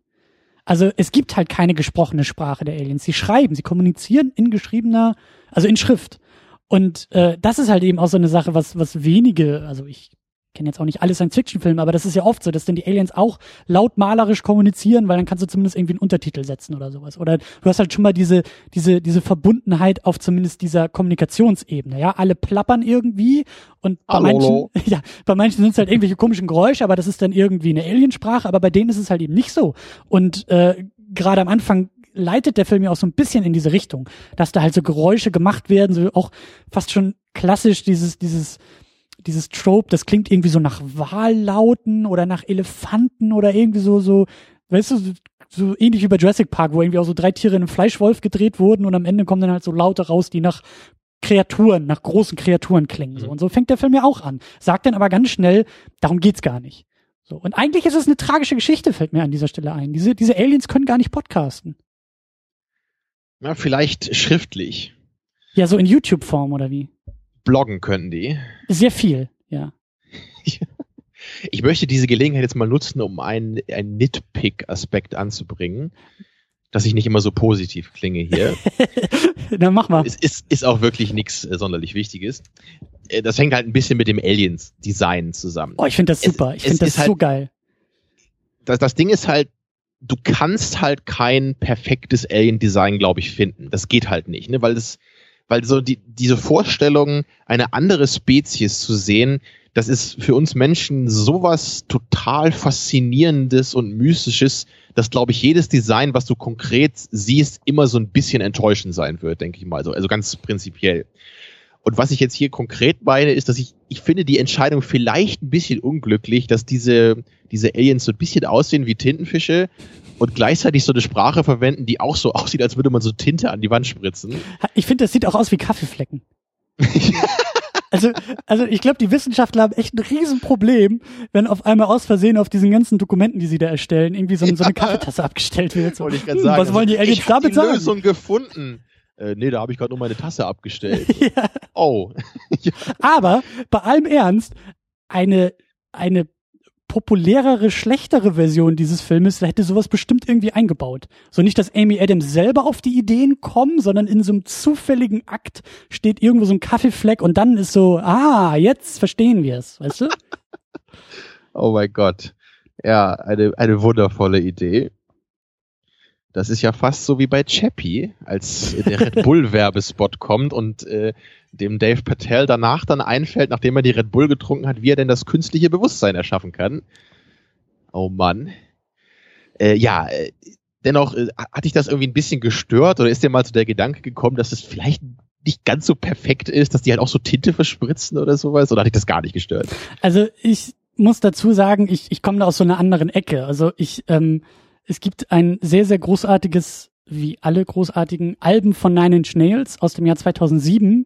Das da heißt Year Zero. Und da haben sie halt auch mit so einem, also das ist halt so ein, so ein, so eine dystopische Zukunft, die sie da irgendwie aufbauen und irgendwie Amerika in Ruinen, weil totalitärer Staat geworden und also sehr, sehr, sehr, sehr weit weg von der Wirklichkeit. Und ähm, da gibt es halt ähm, auch so eine Art Alien Kreatur, die da irgendwie so auf die Erde kommt oder halt irgendwie so ähm, ähm, so, so Sichtungen solcher Kreaturen. Das haben sie halt ganz charmant gelöst, weil das auch kein riesen Budget gab bei diesem Album. Aber das ist halt so eine Art, also das sind auch, das sieht genauso aus wie bei, wie bei Arrival. Das ist eigentlich so eine Art Hand, die da so am Horizont irgendwie erscheint, die, die, wie, wie sieht fast so aus, als ob die so in die Erde reingreift. Und also diese, diese, diese, diese Ästhetik so einer, so einer Hand, diese, diese, wie heißen sie hier, äh, Oktop Boden. Heptapods, Heptapods. Ne? weil sie ja sieben haben. Genau. Also und, kein Oktopus. Sind ja nur sieben. Ich, ich fand das aber total charmant. Ich fand das irgendwie, also das hatte für mich irgendwie auch so ein, so ein, so ein, so eine Hommage an, an, an gewisse frühere Science Fiction, wo es dann auch irgendwie oftmals mit so kleinerem Budget gemacht wurde. Also das, wie gesagt, ich habe Star Trek nie geguckt, aber so stelle ich mir auch irgendwie das Alien Design in so einer Star Trek Folge aus den 60er Der Gorm. Vor. Kennst du den Gorm? Gibt's den wirklich? Also ist das wirklich so ein Alien, das so aussieht wie hast, du mal, hast du mal diese Szene gesehen, wo sich Captain Kirk mit diesem Monster da kloppt und ja, ja. dann so ein, so ein Stein auf ihn wird? Genau, das ja, ist der genau. Gorm. Äh, genau, genau. So, so ein bisschen, weißt du, so, so offensichtlich ähm, wirklichkeitsnah, indem man halt irgendwie so einen Handschuh einfach nimmt und so ein bisschen aufpustet und dann ist das das Alien dieser, dieser dieser Folge der Woche so ungefähr. Und deswegen bin ich da einfach, also mein Herz ist einfach so aufgeblüht, als ich das gesehen habe, dass ich mir dachte, trotz dieser ganzen, weißt du, Kopflastigkeit und alles, was dieser Film halt so, so großartig macht, ist es halt so ein Alien-Design, was irgendwie was so charmant knuffig irgendwie ist. So. Das also in, in John Carpenters ersten Film, der glaube ich noch so ein Studienprojekt war, da haben sie eben auch aufgrund von budgetary restraints so ein als Alien so einen gelben Gummiball benutzt und dem so kleine Füße angeklebt. Ja, genau. Also ja, das ist Not macht erfinderisch so. Ja, genau. Und Aber ich, ich wollte ja auch nicht sagen, dass ich das jetzt irgendwie super peinlich oder so fand. Das, und ich sagte ja auch am Anfang schon, es ist halt so ein unüberwindliches Problem. So, man kann das halt nie perfekt lösen. Ja. Nur ich, ich hätte mir vielleicht, also ich hätte, glaube ich, wenn ich jetzt der kreative Kopf für das Alien-Design wäre, hätte ich vermutlich etwas gewählt, was nicht so an Tintenfische erinnert, wenn man schon diese tintenähnliche Sprache dann benutzt. Hätte ich vielleicht eher einen Elefanten hingestellt oder so. ja, gut. Aber es ist ja auch Nitpicking, also. Genau, ich wollte nur mal kurz was kritisieren, damit das ein bisschen abwechslungsreicher wird hier. Wie, wie, ja, wenn wir schon bei den Aliens sind, wie, wie, wie hat dir denn so das Ganze drumherum gefallen? Also diese, diese beschriebenen Geräusche, die sie machen und auch das, die Optik äh, dieser Raumschiffe, so diese Ellipsenform, diese, diese fast schon, äh, äh, ja, wie, wie, wie so eine Kontaktlinse sehen die ja aus und schweben in der Luft. Ja, wie bei jedem modernen, ruhigen Science-Fiction-Film denkt man natürlich erstmal so, ist das irgendwie von 2001 inspiriert, zumindest optisch? Ich finde schon. Und äh, ich meine, der Gedanke liegt natürlich auch hier wieder nahe, so es erscheint plötzlich dieses mhm. Obelisk-ähnliche Raumschiff, ne, so in diesem Ort, so völlig ohne Kommentar eigentlich so, es ist jetzt da. Man ja. sieht ja auch nicht so, dass es so landet, so, und es ist, so der erste Shot ist einfach, da ist es jetzt, ne? Mhm. Und das hat mich schon so, so irgendwie daran erinnert. Und ansonsten, das, ich, fand es halt auch cool bei diesen Raumschiffen, dass da halt nicht überall so Terminals drin sind, ne, so mit bunten, blinkenden Knöpfen, mhm. sondern dass das, das, das sieht ja fast schon aus wie ein Stein eigentlich, ne? Also mhm. auch von innen. Also es ist so eine ganz andere Ästhetik. Und das, das finde ich eben sehr, sehr schön, weil es wirklich wie was Fremdes aussieht. Und nicht wie, äh, ja, wie, wie ein menschliches Raumschiff, was eben andere bunte Knöpfe hat, wie es ja bei, bei Star Trek immer ist. Ne? So, du hast das klingonische Raumschiff von innen, ist dann ein bisschen dunkler oder sowas, ne, und ein bisschen militärischer, aber im Grunde ist es ja genau das gleiche auch. So, da hast du irgendwie, hast du deine Stühle und Knöpfe und Leute, die das halt bedienen, so. Und hier bleibt das eben total im Dunkeln. Wie wird dieses Raumschiff eigentlich gesteuert? Ne? Ja, ist das so, ja. ist das durch mentale Dinge? Und man weiß es also alles gar nicht so genau. Und das hat mir sehr gut gefallen dabei.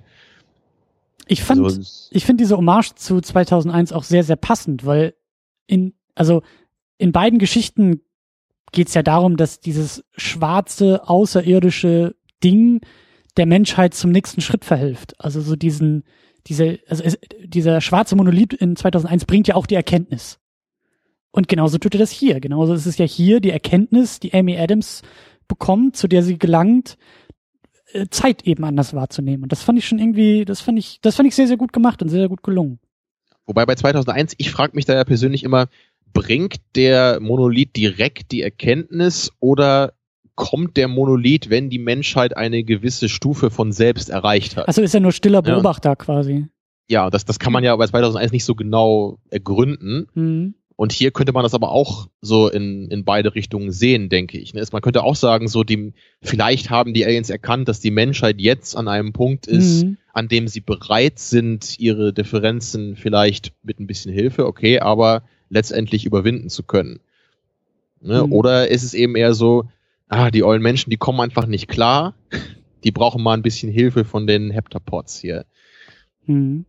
Könnte beides möglich sein. Ne? Ich habe auch damals geschrieben zu dem, zu, zu meiner Erstsichtung, das Arrival fühlt sich für mich so an, als ob man die letzten zehn Minuten aus 2001 in einen eigenen Film gepackt hat. Also das, was da am Ende von 2001 passiert, als, als der, ich weiß gar nicht mehr, wie er hieß, Dave oder so, ne, der, der Astronaut doch da irgendwie durch diesen, durch diese bunten Lichter irgendwie fliegt und da irgendwas mit ihm passiert und äh, dann passieren ja die abstrusesten Dinge, dann liegt er doch im Bett und der Monolith ist wieder da und er wird irgendwie älter und Starchild ist bohren und so ähnlich. Also für mich ist Arrival wie so eine Art Ausinterpretierung dieser Szene aus 2001. Weißt du, was ich meine? Ja, obwohl ich, ja, bei 2001, da scheiden sich ja immer noch so ein bisschen unsere Geister. Ne? Ich mag den zwar auch, aber du bist ja da ein deutlich größerer Fan als ich. Mhm. Und ähm, ich meine, so, ich habe immer das Gefühl, Heat könnte auch die Ausformulierung der letzten Szene aus 2001 sein. Nun Oder jeder Film. Nun denn. Na gut. Der Film hat uns ja gezeigt, dass Konflikte ja nicht die Lösung ist. Man muss ja zusammenarbeiten und man muss sich ja austauschen und deshalb greife ich dieses Thema auch sehr gerne auf und äh, gehe Genau. mal über deinen Steuer mal dein, dein Zwölftel zu dieser Sendung da, dazu. Ich mache dann die anderen elf. Ich wollte gerade sagen, ist es nicht eher ein Zweitel und du machst das andere Zweitel, aber Könnte man denken.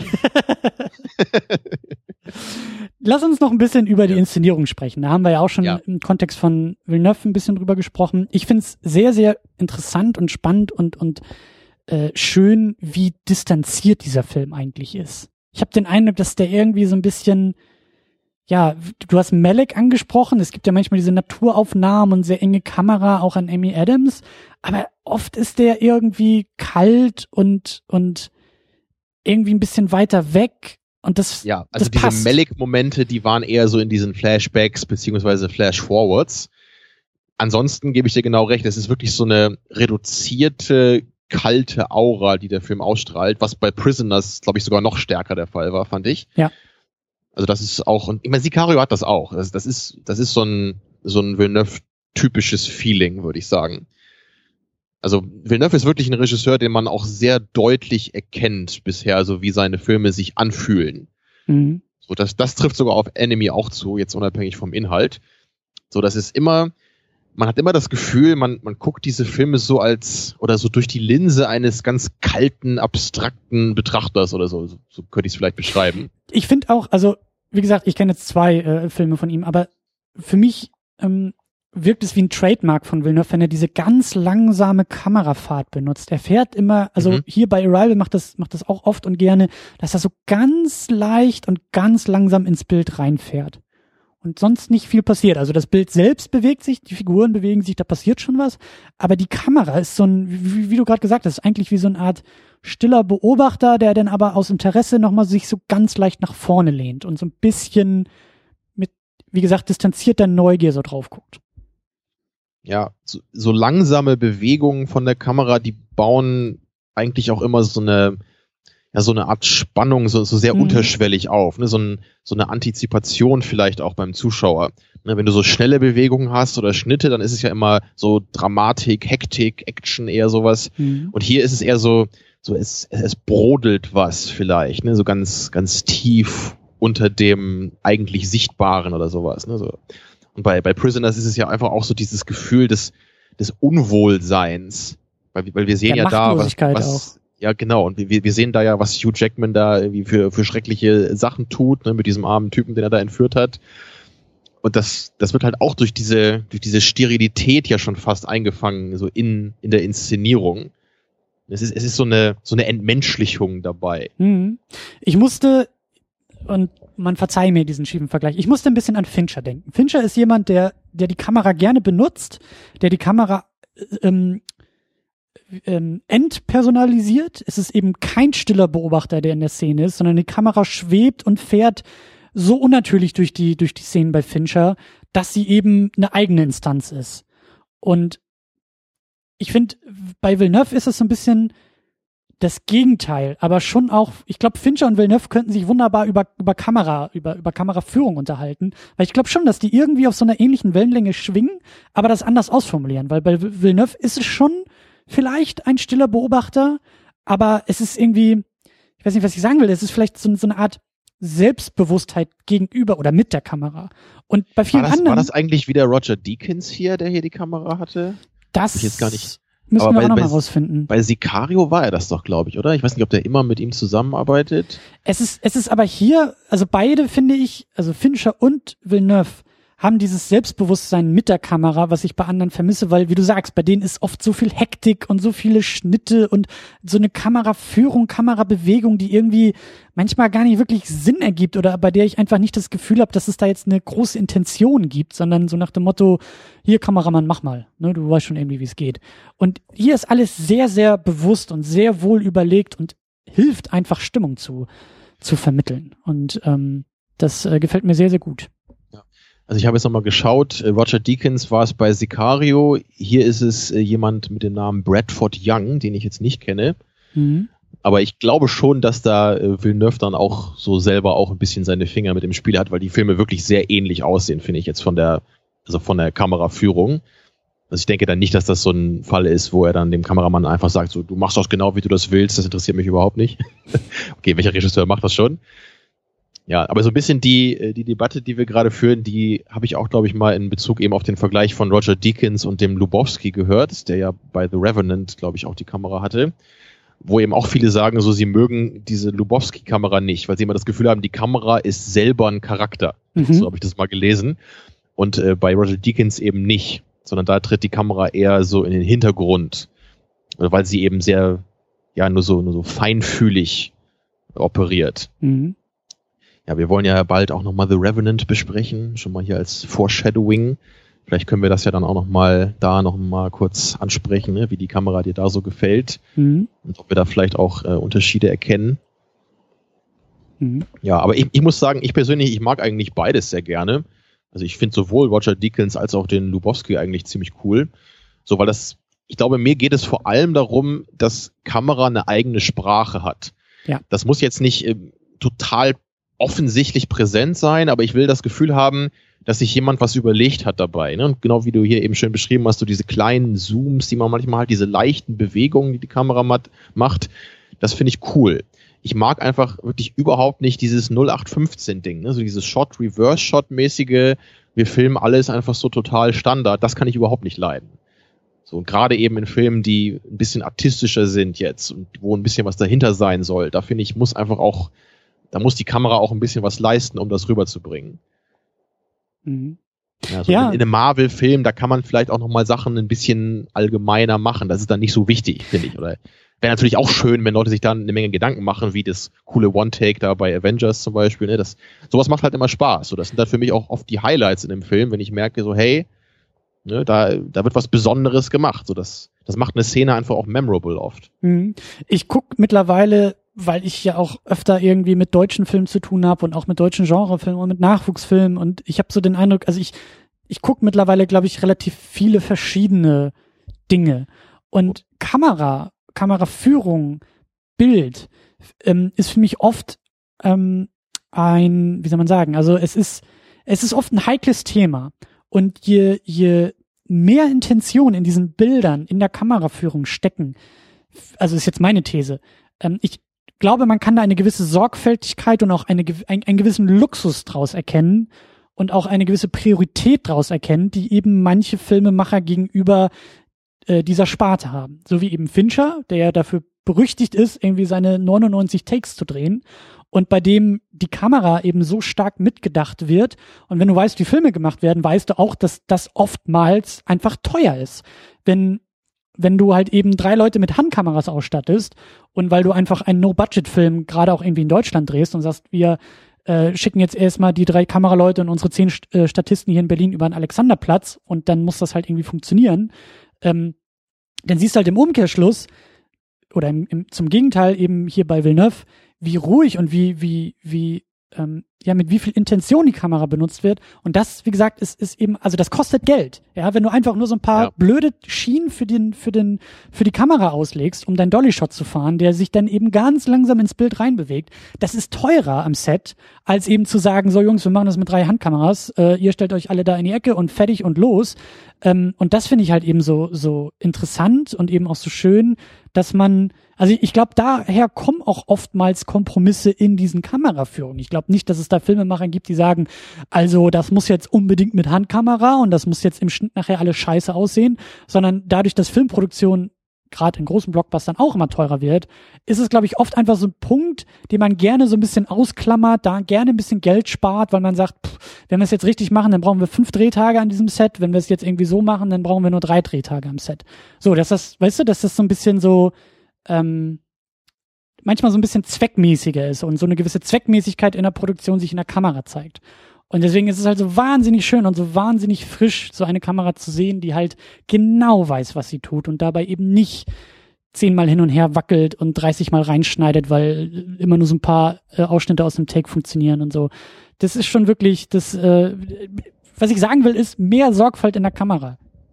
Also leistet euch da draußen, die ihr Filme macht, leistet euch eine gute Kameraführung, ähm, weil das einfach, das, das, das bringt eine Menge sollte ja eigentlich auch relativ selbsterklärend sein bei einem Film, dass die Kamera wirklich äh, gut funktionieren sollte. Ja. Kleine Berichtigung noch von mir, der gute Mann heißt nicht Lubowski, sondern Lubetzky. Und äh, zwar, ich musste nämlich an Lubowski denken, weil das ein Sprecher von TKKG ist. Und nicht an Lebowski. Das ist nämlich ein äh, sehr, sehr... Ja, nee. Hm. Aber da sieht man mal wieder, wo meine Gedanken eigentlich immer sind. Äh, ich denke bei Kameraleuten dann auch an irgendwelche Hörspielsprecher, die so ähnlich klingen, ja. Passenderweise bei Kameramännern. Ja, genau. Nee, also bei The Revenant reden wir dann über Lubetzky und nicht über den Sprecher von Klößchen von TKKG. Schade. ähm, Können wir auch. Ja. Also wenn es passt, dann reden wir auch über den. Ja. Ja, was ich einmal noch äh, sagen wollte, abschließend zu dem Thema, äh, es gibt ja bei, bei Woody Allen ist ja so äh, bekannt, dass er eigentlich das Schreiben der Filme viel, viel geiler findet als das letztendliche Inszenieren, mhm. was man teilweise auch einfach dann sieht. So, weil dann hast du eine Szene, wo dann so zwei Figuren miteinander reden und die Kamera, die schwenkt dann so ein bisschen so langsam zwischen denen hin und her, aber teilweise ist es dann halt so, dass die eine Figur schon anfängt zu reden, obwohl sie noch gar nicht im Bild ist. Einfach weil der Typ einfach keinen Bock hat, diese Filme so perfekt zu inszenieren. Ja. So, was ich persönlich, das, das ist sowas, also ich, ich finde die meisten Woody Allen Filme auch ganz okay, die ich gesehen habe aber sowas geht für mich eigentlich gar nicht. Wirklich zu sagen, ich, bei mir geht es ja eigentlich um die Dialoge, so, ne? Das, das ist eigentlich so der Kern meines Films. Und wie das jetzt genau aussieht, ist mir eigentlich gar nicht so wichtig. Also das, das finde ich schon ziemlich schrecklich eigentlich für jemanden, gerade wie Woody Allen, der schon in seinem Leben, was ich, 60 Filme oder so gemacht hat. Mhm. So, da, da erwarte ich schon ein bisschen mehr, wenn ich einem Film dann auch ein Herzchen geben soll. Und Aber die Tamino-Herzen ja. sind die, sind die besten Herzen. Ja, die werden nämlich sehr rar verstreut. Mhm. Womit wir wieder den Bogen auf dein vorheriges einleitendes Nein gelegt haben. ja. Oh ja. Eine Sache möchte ich noch erwähnen, bevor wir äh, auf das nächste Thema kommen, ähm, weil wir sind ja noch ein bisschen bei der Inszenierung. Und zwar äh, passt das auch gut zu den Aliens, weil Da unterscheidet sich der Film nämlich auch äh, ganz stark von anderen Filmen und da würde ich am liebsten gleich morgen irgendwie ein Seminar zu machen. Ähm, die Darstellung, die Inszenierung der Aliens. Und auch da nehme ich wieder einen Begriff, den ich gerne auspacke. Es ist das Wunder. Die Aliens werden als ein Wunder dargestellt, eben nicht als Bedrohung. Klar, sie haben ein, ein, ein, die, die Ästhetik, die Geräuschkulisse, die Darstellung ist natürlich auch erstmal ein bisschen bedrohlich. Sie kommen aus diesem Nebel heraus und sind so groß und machen so komische Geräusche. Aber ich würde da jetzt wirklich super gerne Shot für Shot nochmal genauer drauf gucken, wie da eigentlich mit Kamera, mit Licht, mit Musik gearbeitet wird, weil ich schon eher so ein, ein, ein, ein gewisses erhabendes Element dieser Aliens gesehen habe, eben auch in der Inszenierung. Und das ist natürlich auch ganz wichtig für das Thema des Filmes. Wie nimmt man diese Aliens jetzt eigentlich wahr? Das Militär, das natürlich ja nur Konflikt als Sprache spricht, sieht natürlich als erstes die Bedrohung. Aber eben unsere gute Louise, die eben Sprache, also mit Sprache die Welt irgendwie äh, versteht, die, die, die geht da ganz anders ran. Und das glaube ich, dass man das auch in der Inszenierung der Aliens sieht und ableiten kann. Und das machen natürlich andere Science-Fiction-Filme auch anders. Wenn es darum geht, dass die Aliens die Erde in die Luft jagen wollen, dann, dann werden die auch anders dargestellt und auch anders eingefangen von der Kamera. Wie und, bei Mars Attacks. Ja, oder, oder eben auch bei ähm, Independence Day, ja. Also da, da die Bildsprache, wie die Aliens dargestellt werden, ist natürlich und auch das Raumschiff und so, all diese, diese, diese unmenschlichen, unirdischen Aspekte werden hier und auch da mit Distanz und mit Vorsicht genauso eingefangen, wie eben auch die menschlichen Aspekte und die menschlichen, ähm, die, die, die Menschlichkeit. Also wenn Amy Adams da in ihrem, in ihrem leeren Apartment am See sich ein Glas Wein einschenkt, dann würde ich jetzt mal ganz platt sagen, ist meine These, Arbeitsthese, das wird genauso eingefangen wie die Aliens hinter ihrer Glasscheibe. Ja, da gibt's jetzt nicht irgendwie eine andere Bildsprache, die sagt, das eine ist gut, das andere ist böse oder das ist vertraut und das ist gefährlich oder so, sondern das ist irgendwie, ja. das, das ist so ein bisschen konsistent, das, das ist so, das, das geht gut miteinander. Ja, da würde ich dir jetzt zustimmen, weil eben wollte ich dir noch ein bisschen widersprechen oder zumindest nochmal nachfragen, weil du es jetzt gerade als das Wunder der Aliens bezeichnet hattest da musste ich jetzt eher so an Jurassic Park denken. So, da sieht man zum ersten Mal den großen Saurier, ne? dann hast du eben den Musikeinsatz und du siehst die Reaction-Shots mhm. da auf die Figuren und wir sehen erstmal gar nicht, was sie da sehen, sondern wir sehen nur, oh mein Gott, sie sind so äh, umgehauen von dem Anblick und erst dann sehen wir die Saurier. Und da würde ich eher sagen, okay, das ist wirklich das Wunder in der Inszenierung. Hier hingegen, ich hätte es jetzt eher so als Mysterium vielleicht beschrieben. Durch diesen Nebel eben, durch diese Geräusche, die man erst hört und erst dann sieht man so langsam so eine Silhouette. Mhm. Und es gibt ja auch fast überhaupt keine Shots, wo man diese Aliens mal so ohne ohne diesen Nebelvorhang eigentlich sieht. Mhm. Das ist, glaube ich, nur in diesen äh, Flash-Forwards, ne, wo man die mal ohne sowas sieht, wenn ich mich jetzt richtig erinnere. Kommen die da überhaupt vor? Du hast den Film zweimal gesehen. Nee, aber in den Flash-Forwards geht's doch immer nur um die Tochter. Ja, also ich, ich weiß noch, es gibt einen Flash-Forward, wo Amy Adams sich so einmal umblickt und dann äh, in der Ecke des Raumes steht so ein Vieh. Das war, glaube ich, nur ein Traum. Das war ein Albtraum, den sie hatte. Ähm, und, und da so ein bisschen dann rausgerissen ja, wird. Ja, stimmt. Das, ja, also so habe ich das so jetzt so gedeutet. Eine, ich dachte, das war so eine Mischung aus so einem Flash-Forward und so einem Albtraum. Oder, naja, zumindest sieht man das Alien da einmal äh, ohne Nebel. Und ich dachte jetzt auch einmal noch am Ende, wo das auch wieder, ja, es war aber auch eher, eher so ein Traum, ne? Oder wo sie dann wo sie, glaube ich, beginnt, diese Sprache zu verstehen. Ja, das weiß ich auch nicht so genau, was das war, aber auf jeden Fall war sie da auch das erste Mal mit denen im selben Raum. Also die Glasscheibe war weg. Und ähm, ich finde auch diese Glasscheibe äh, sehr symbolhaft, weil das hat so ein bisschen was, also mich hat das auch so ein bisschen an, an Zoo erinnert. Ja, die Menschen, die vor der Glasscheibe stehen und dahinter diese Lebewesen beobachten. Und ein Zoo, ich bin seit zwölf Jahren Vegetarier und ich besuche aus Prinzip keine Zoos, aber es ist etwas friedvolleres im Zoo an dieser Glasscheibe diese, diese, diese Tiere zu beobachten, ähm, als eben in einem Konflikt mit Waffen denen gegenüberzustehen, ohne eine Glasscheibe dazwischen. Also weißt du, was ich meine? Also da meine ich auch schon dieses, diese, diese, du sagst es Mysterium, auf jeden Fall, aber es ist halt eher diese, diese Unbedrohlichkeit, sagen wir es mal so die wird auch schon durch diese, durch diese Glasscheibe für dich so ein bisschen dargestellt, weil es eben so einen Zoo-Charakter hat. Und das ist es eben das ist Entscheidende. Kein Käfig, ne? Es ist auch nicht so ein, so ein Gitter oder, oder sowas. Ja, und es, es, es, es ist auch keine, also ich glaube, die ganze Situation wäre auch nochmal ganz anders gewesen, wenn sie sofort ohne Glas, ohne Trennung in diesem Raum mit diesen Aliens gewesen wären. Ich glaube, dann hätten sie alle nicht so cool drauf reagiert und Amy Adams erstmal ihren Anzug ausgezogen und gesagt, hey Leute, was geht ab und so. Das, äh, dann, dann wäre, glaube ich, auf allen Seiten, also diese Glasscheibe schützt beide Seiten voneinander. Und das lässt beide auch ein bisschen entspannter drauf reagieren. Das ist im Zoo ja genauso. Wenn du da irgendwie dem Tiger, vom Tigerkäfig stehst, so, dann äh, bist du auch entspannter, weil du weißt, dir kann nichts passieren, den Tieren kann nichts passieren, so, das, das entspannt beide Seiten ein bisschen mehr. Wobei, ich bin kein Vegetarier und ich esse sehr gerne die Tiere im Zoo. Ja. Ähm, das ist auch genau das, das was ich sagen wollte. Ja, äh, aber, ich, ja. aber in dem, in dem, ähm, in dem, äh, in dieser, in dieser Albtraumsequenz, also ich habe sie als Albtraum gedeutet, aber in, genau in dieser Sequenz, das ist nämlich auch der Punkt, den ich, den ich als Gegenbeispiel sozusagen meinte. Diese Art und Weise, wie bedrohlich und wie eklig und wie, wie, wie, also das hatte so ein bisschen was Furchteinflößendes in diesem Moment. Und genau, also dieser, dieser Moment ist der einzige Moment, in dem sie so dargestellt werden. Und das meine ich mit, mit Wunder der Aliens oder eben Unbedrohlichkeit. Es gibt diesen einen bedrohlichen Moment, der eben sich dann so als, als Traum irgendwie äh, entpuppt oder eben als, als Nicht-Wirklichkeit oder was auch immer es ist. Aber dieser, also so hättest du die Aliens im ganzen Film darstellen können.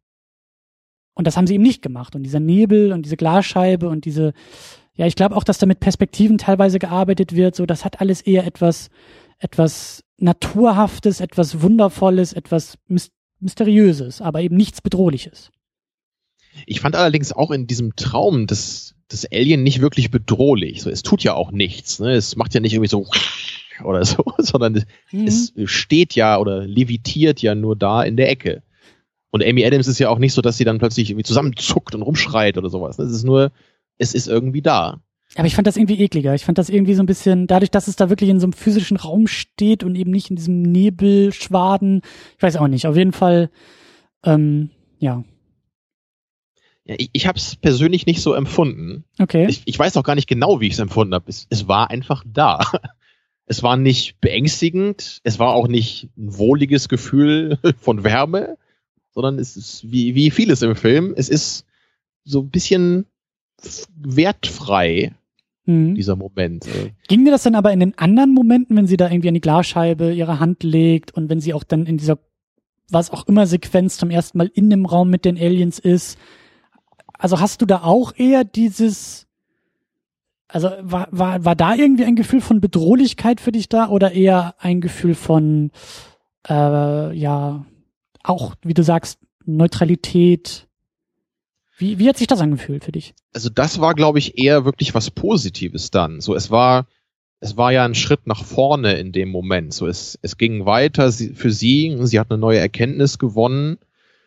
Und ich, also ich, ich glaube einfach, bei mir hat sich nie so diese Bedrohlichkeit eingestellt, weil für mich irgendwie von vornherein klar war, dass, dass diese Aliens einfach nichts Böses im Sinn haben.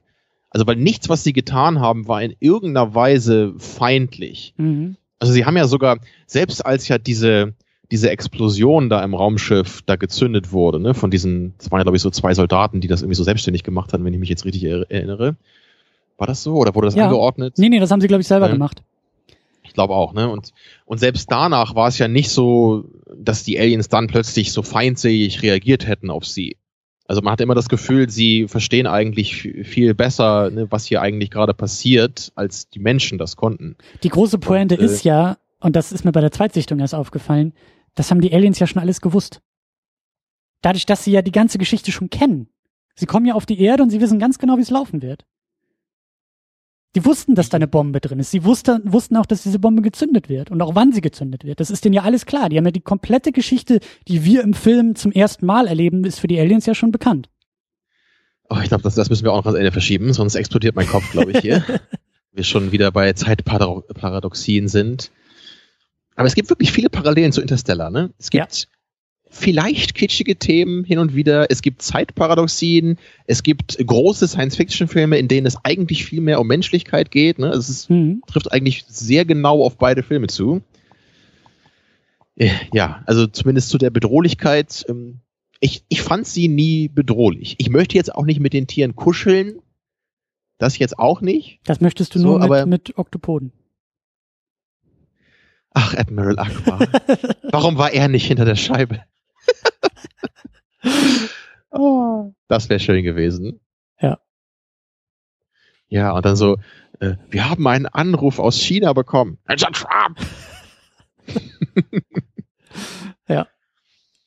Ach, Arrival war doch enttäuschend, jetzt wo du das sagst. Kein Admiral Akbar, kein Herzchen ja. mehr. Da war einfach ein Arm zu wenig. Ja. Obwohl, warte mal, es gibt doch Oktopus und Kalamari, oder? Haben die beide acht Arme? Ich, ich weiß es nicht, aber es ist alles sehr, sehr eklig. Hat ein Kalamari nicht nur sechs Arme vielleicht? Oh, das muss ich mal recherchieren nochmal. Ähm, wie auch immer. du wolltest die Bedrohlichkeit nochmal abschließen. Äh, ja, sie waren nicht so süß wie Admiral Akbar, aber auch nicht so gruselig wie Jar Jar Binks. Das ist so, ein Boxcode. Ja. ja, vielleicht kann man das so stehen lassen. Absolut. Ähm, dann lass uns noch mal über Figuren sprechen. Und zwar, und da bin ich jetzt mal sehr drauf gespannt, wie, wie du auf, diesen, auf diese These reagierst. Arrival ist ein feministischer Film.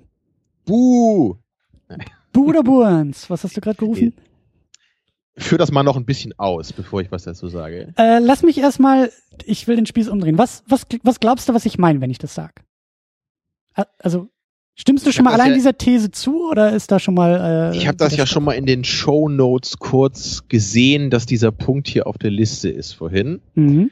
So, dann hat erstmal natürlich mein Geist völlig sich im Kreis gedreht und Purzelbäume geschlagen.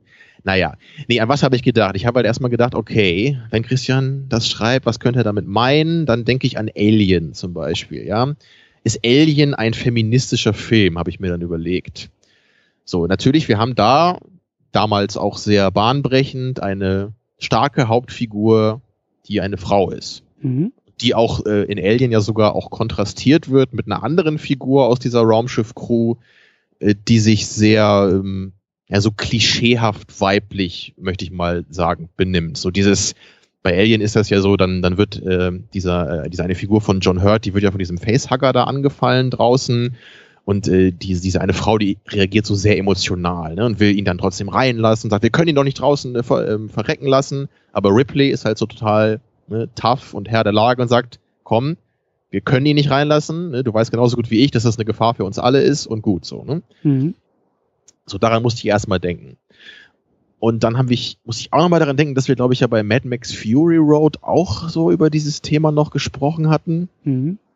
So eben in, inwieweit, inwieweit das bei dem Film der Fall ist. Ich habe den ja auch nochmal kürzlich gesehen und musste da auch nochmal kurz dran denken, weil bei Fury Road ist halt das Spannende, dass wir einerseits die, also die Hauptfigur oder eine der beiden Hauptfiguren mit Fury Rosa ist ja auch so eine sehr taffe, starke Frauenfigur, aber gleichzeitig gibt es im Film ja äh, diese, diese Frauen von Immortan Joe, die sie da ja raushauen will. Und die sind ja alle so ganz anders dargestellt. Das sind ja so fast, äh, fast engelhafte Figuren, ne? so die ganz weiß gekleidet sind. Genau, es sind seine Objekte und sie sind so, also sie verkörpern also eine totale Reinheit in dieser äh, dreckigen, sandigen Welt, in der äh, diese ganzen Warboys, die haben ja auch so Geschwüre und sowas, ne? aber diese Frauen sind alle total weich, wunderschön, so fast unberührbar. Und ähm, als sie dann am Ende da ankommen, in, in diesem, äh, wo diese alten Frauen da äh, dann leben, weißt du vielleicht noch, ne? Da, mhm. Diese eine, eine Frau dann kommt dann auf diese, auf dieses junge Mädchen zu und fasst ihr dann so ins Gesicht und sagt, oh mein Gott, deine Haut ist so weich und so. Ne? Also das ist auch da ganz spannend, weil das im Grunde zwei verschiedene Aspekte sind, wie da Frauen dargestellt werden. So, jetzt habe ich viel über andere Filme geredet, nur weil das ist mir äh, so in den Kopf gekommen. Und ich persönlich, ich bin halt nicht so der, na, ich weiß auch nicht, bin ich ein Feminist, keine Ahnung. Zumindest nicht das, äh, was, was so im Internet unter Feminismusdebatten geführt wird. Und also vielleicht denke ich immer, vielleicht bin ich der beste Feminist überhaupt, weil mir sowas immer gar nicht auffällt. vielleicht ist es so. So, weil ich, ich denke halt gar nicht automatisch darüber nach, wenn ich Alien gucke, oh, hier, das ist ja so krass, das ist ja eine Frau und ganz anders als sonst. Oder jetzt auch hier, wir haben mit Amy Adams Figur eine, eine Frau, die eine sehr starke Rolle hat, die total fähig ist in, in jeder Hinsicht, die zur Heldin wird im Grunde auch, weil sie es am Ende schafft, diesen Konflikt aufzulösen, mhm. Ne, ohne dass sie Ärsche treten muss oder wie in Into Darkness nur dazu da ist, sich vor Captain Kirk im Shuttle auszuziehen. Also das geht mir halt auch auf den Sack, sowas, ja, das kann ich auch nicht anders sagen. So, wenn, wenn halt wirklich, wenn man heutzutage das halt immer noch macht, dass da irgendeine so Frau ist, die sieht halt nur hübsch aus, hat halt wie keine Funktion im Plot, nur dass sie einmal in Unterwäsche im Shuttle steht. Da denke ich auch nur so, was soll das? So, da kannst du die Figur auch gleich streichen. Mhm. Ja, also in der Hinsicht sind wir uns, glaube ich, einig. Nur hier, hm, es ist, es ist jetzt die Frage, was, was heißt feministischer Film? Weil im Grunde könntest du ja auch, du könntest ja die Figuren von, von Ian und Lois, weißt glaube ich, die könntest du ja auch einfach umtauschen in, in Geschlechterhinsicht. Das wäre ja vollkommen irrelevant. Es könnte auch sie die Wissenschaftlerin sein und er der Sprachwissenschaftler. Also sie die Physikerin dann. Das wäre mhm. halt egal. Und jetzt ist eben die Frage an dich, ist das halt dann schon der perfekte feministische Film oder ist das dann eher nicht so ein feministischer Film, weil es ja im Grunde egal ist, wer welches Geschlecht hat? Ich weiß es grundsätzlich auch nicht. Ich bin sehr verwirrt. Ich bin sehr verwirrt, was die Welt angeht und was Politik angeht und auch was das Thema Feminismus angeht. Wir das haben ja schon, gut. wir haben ja Dann auch schon, wir da einen guten Nenner zusammen. Ja, wir haben, wir haben seit Jahren ja auch schon ohne Mikrofon über sowas diskutiert.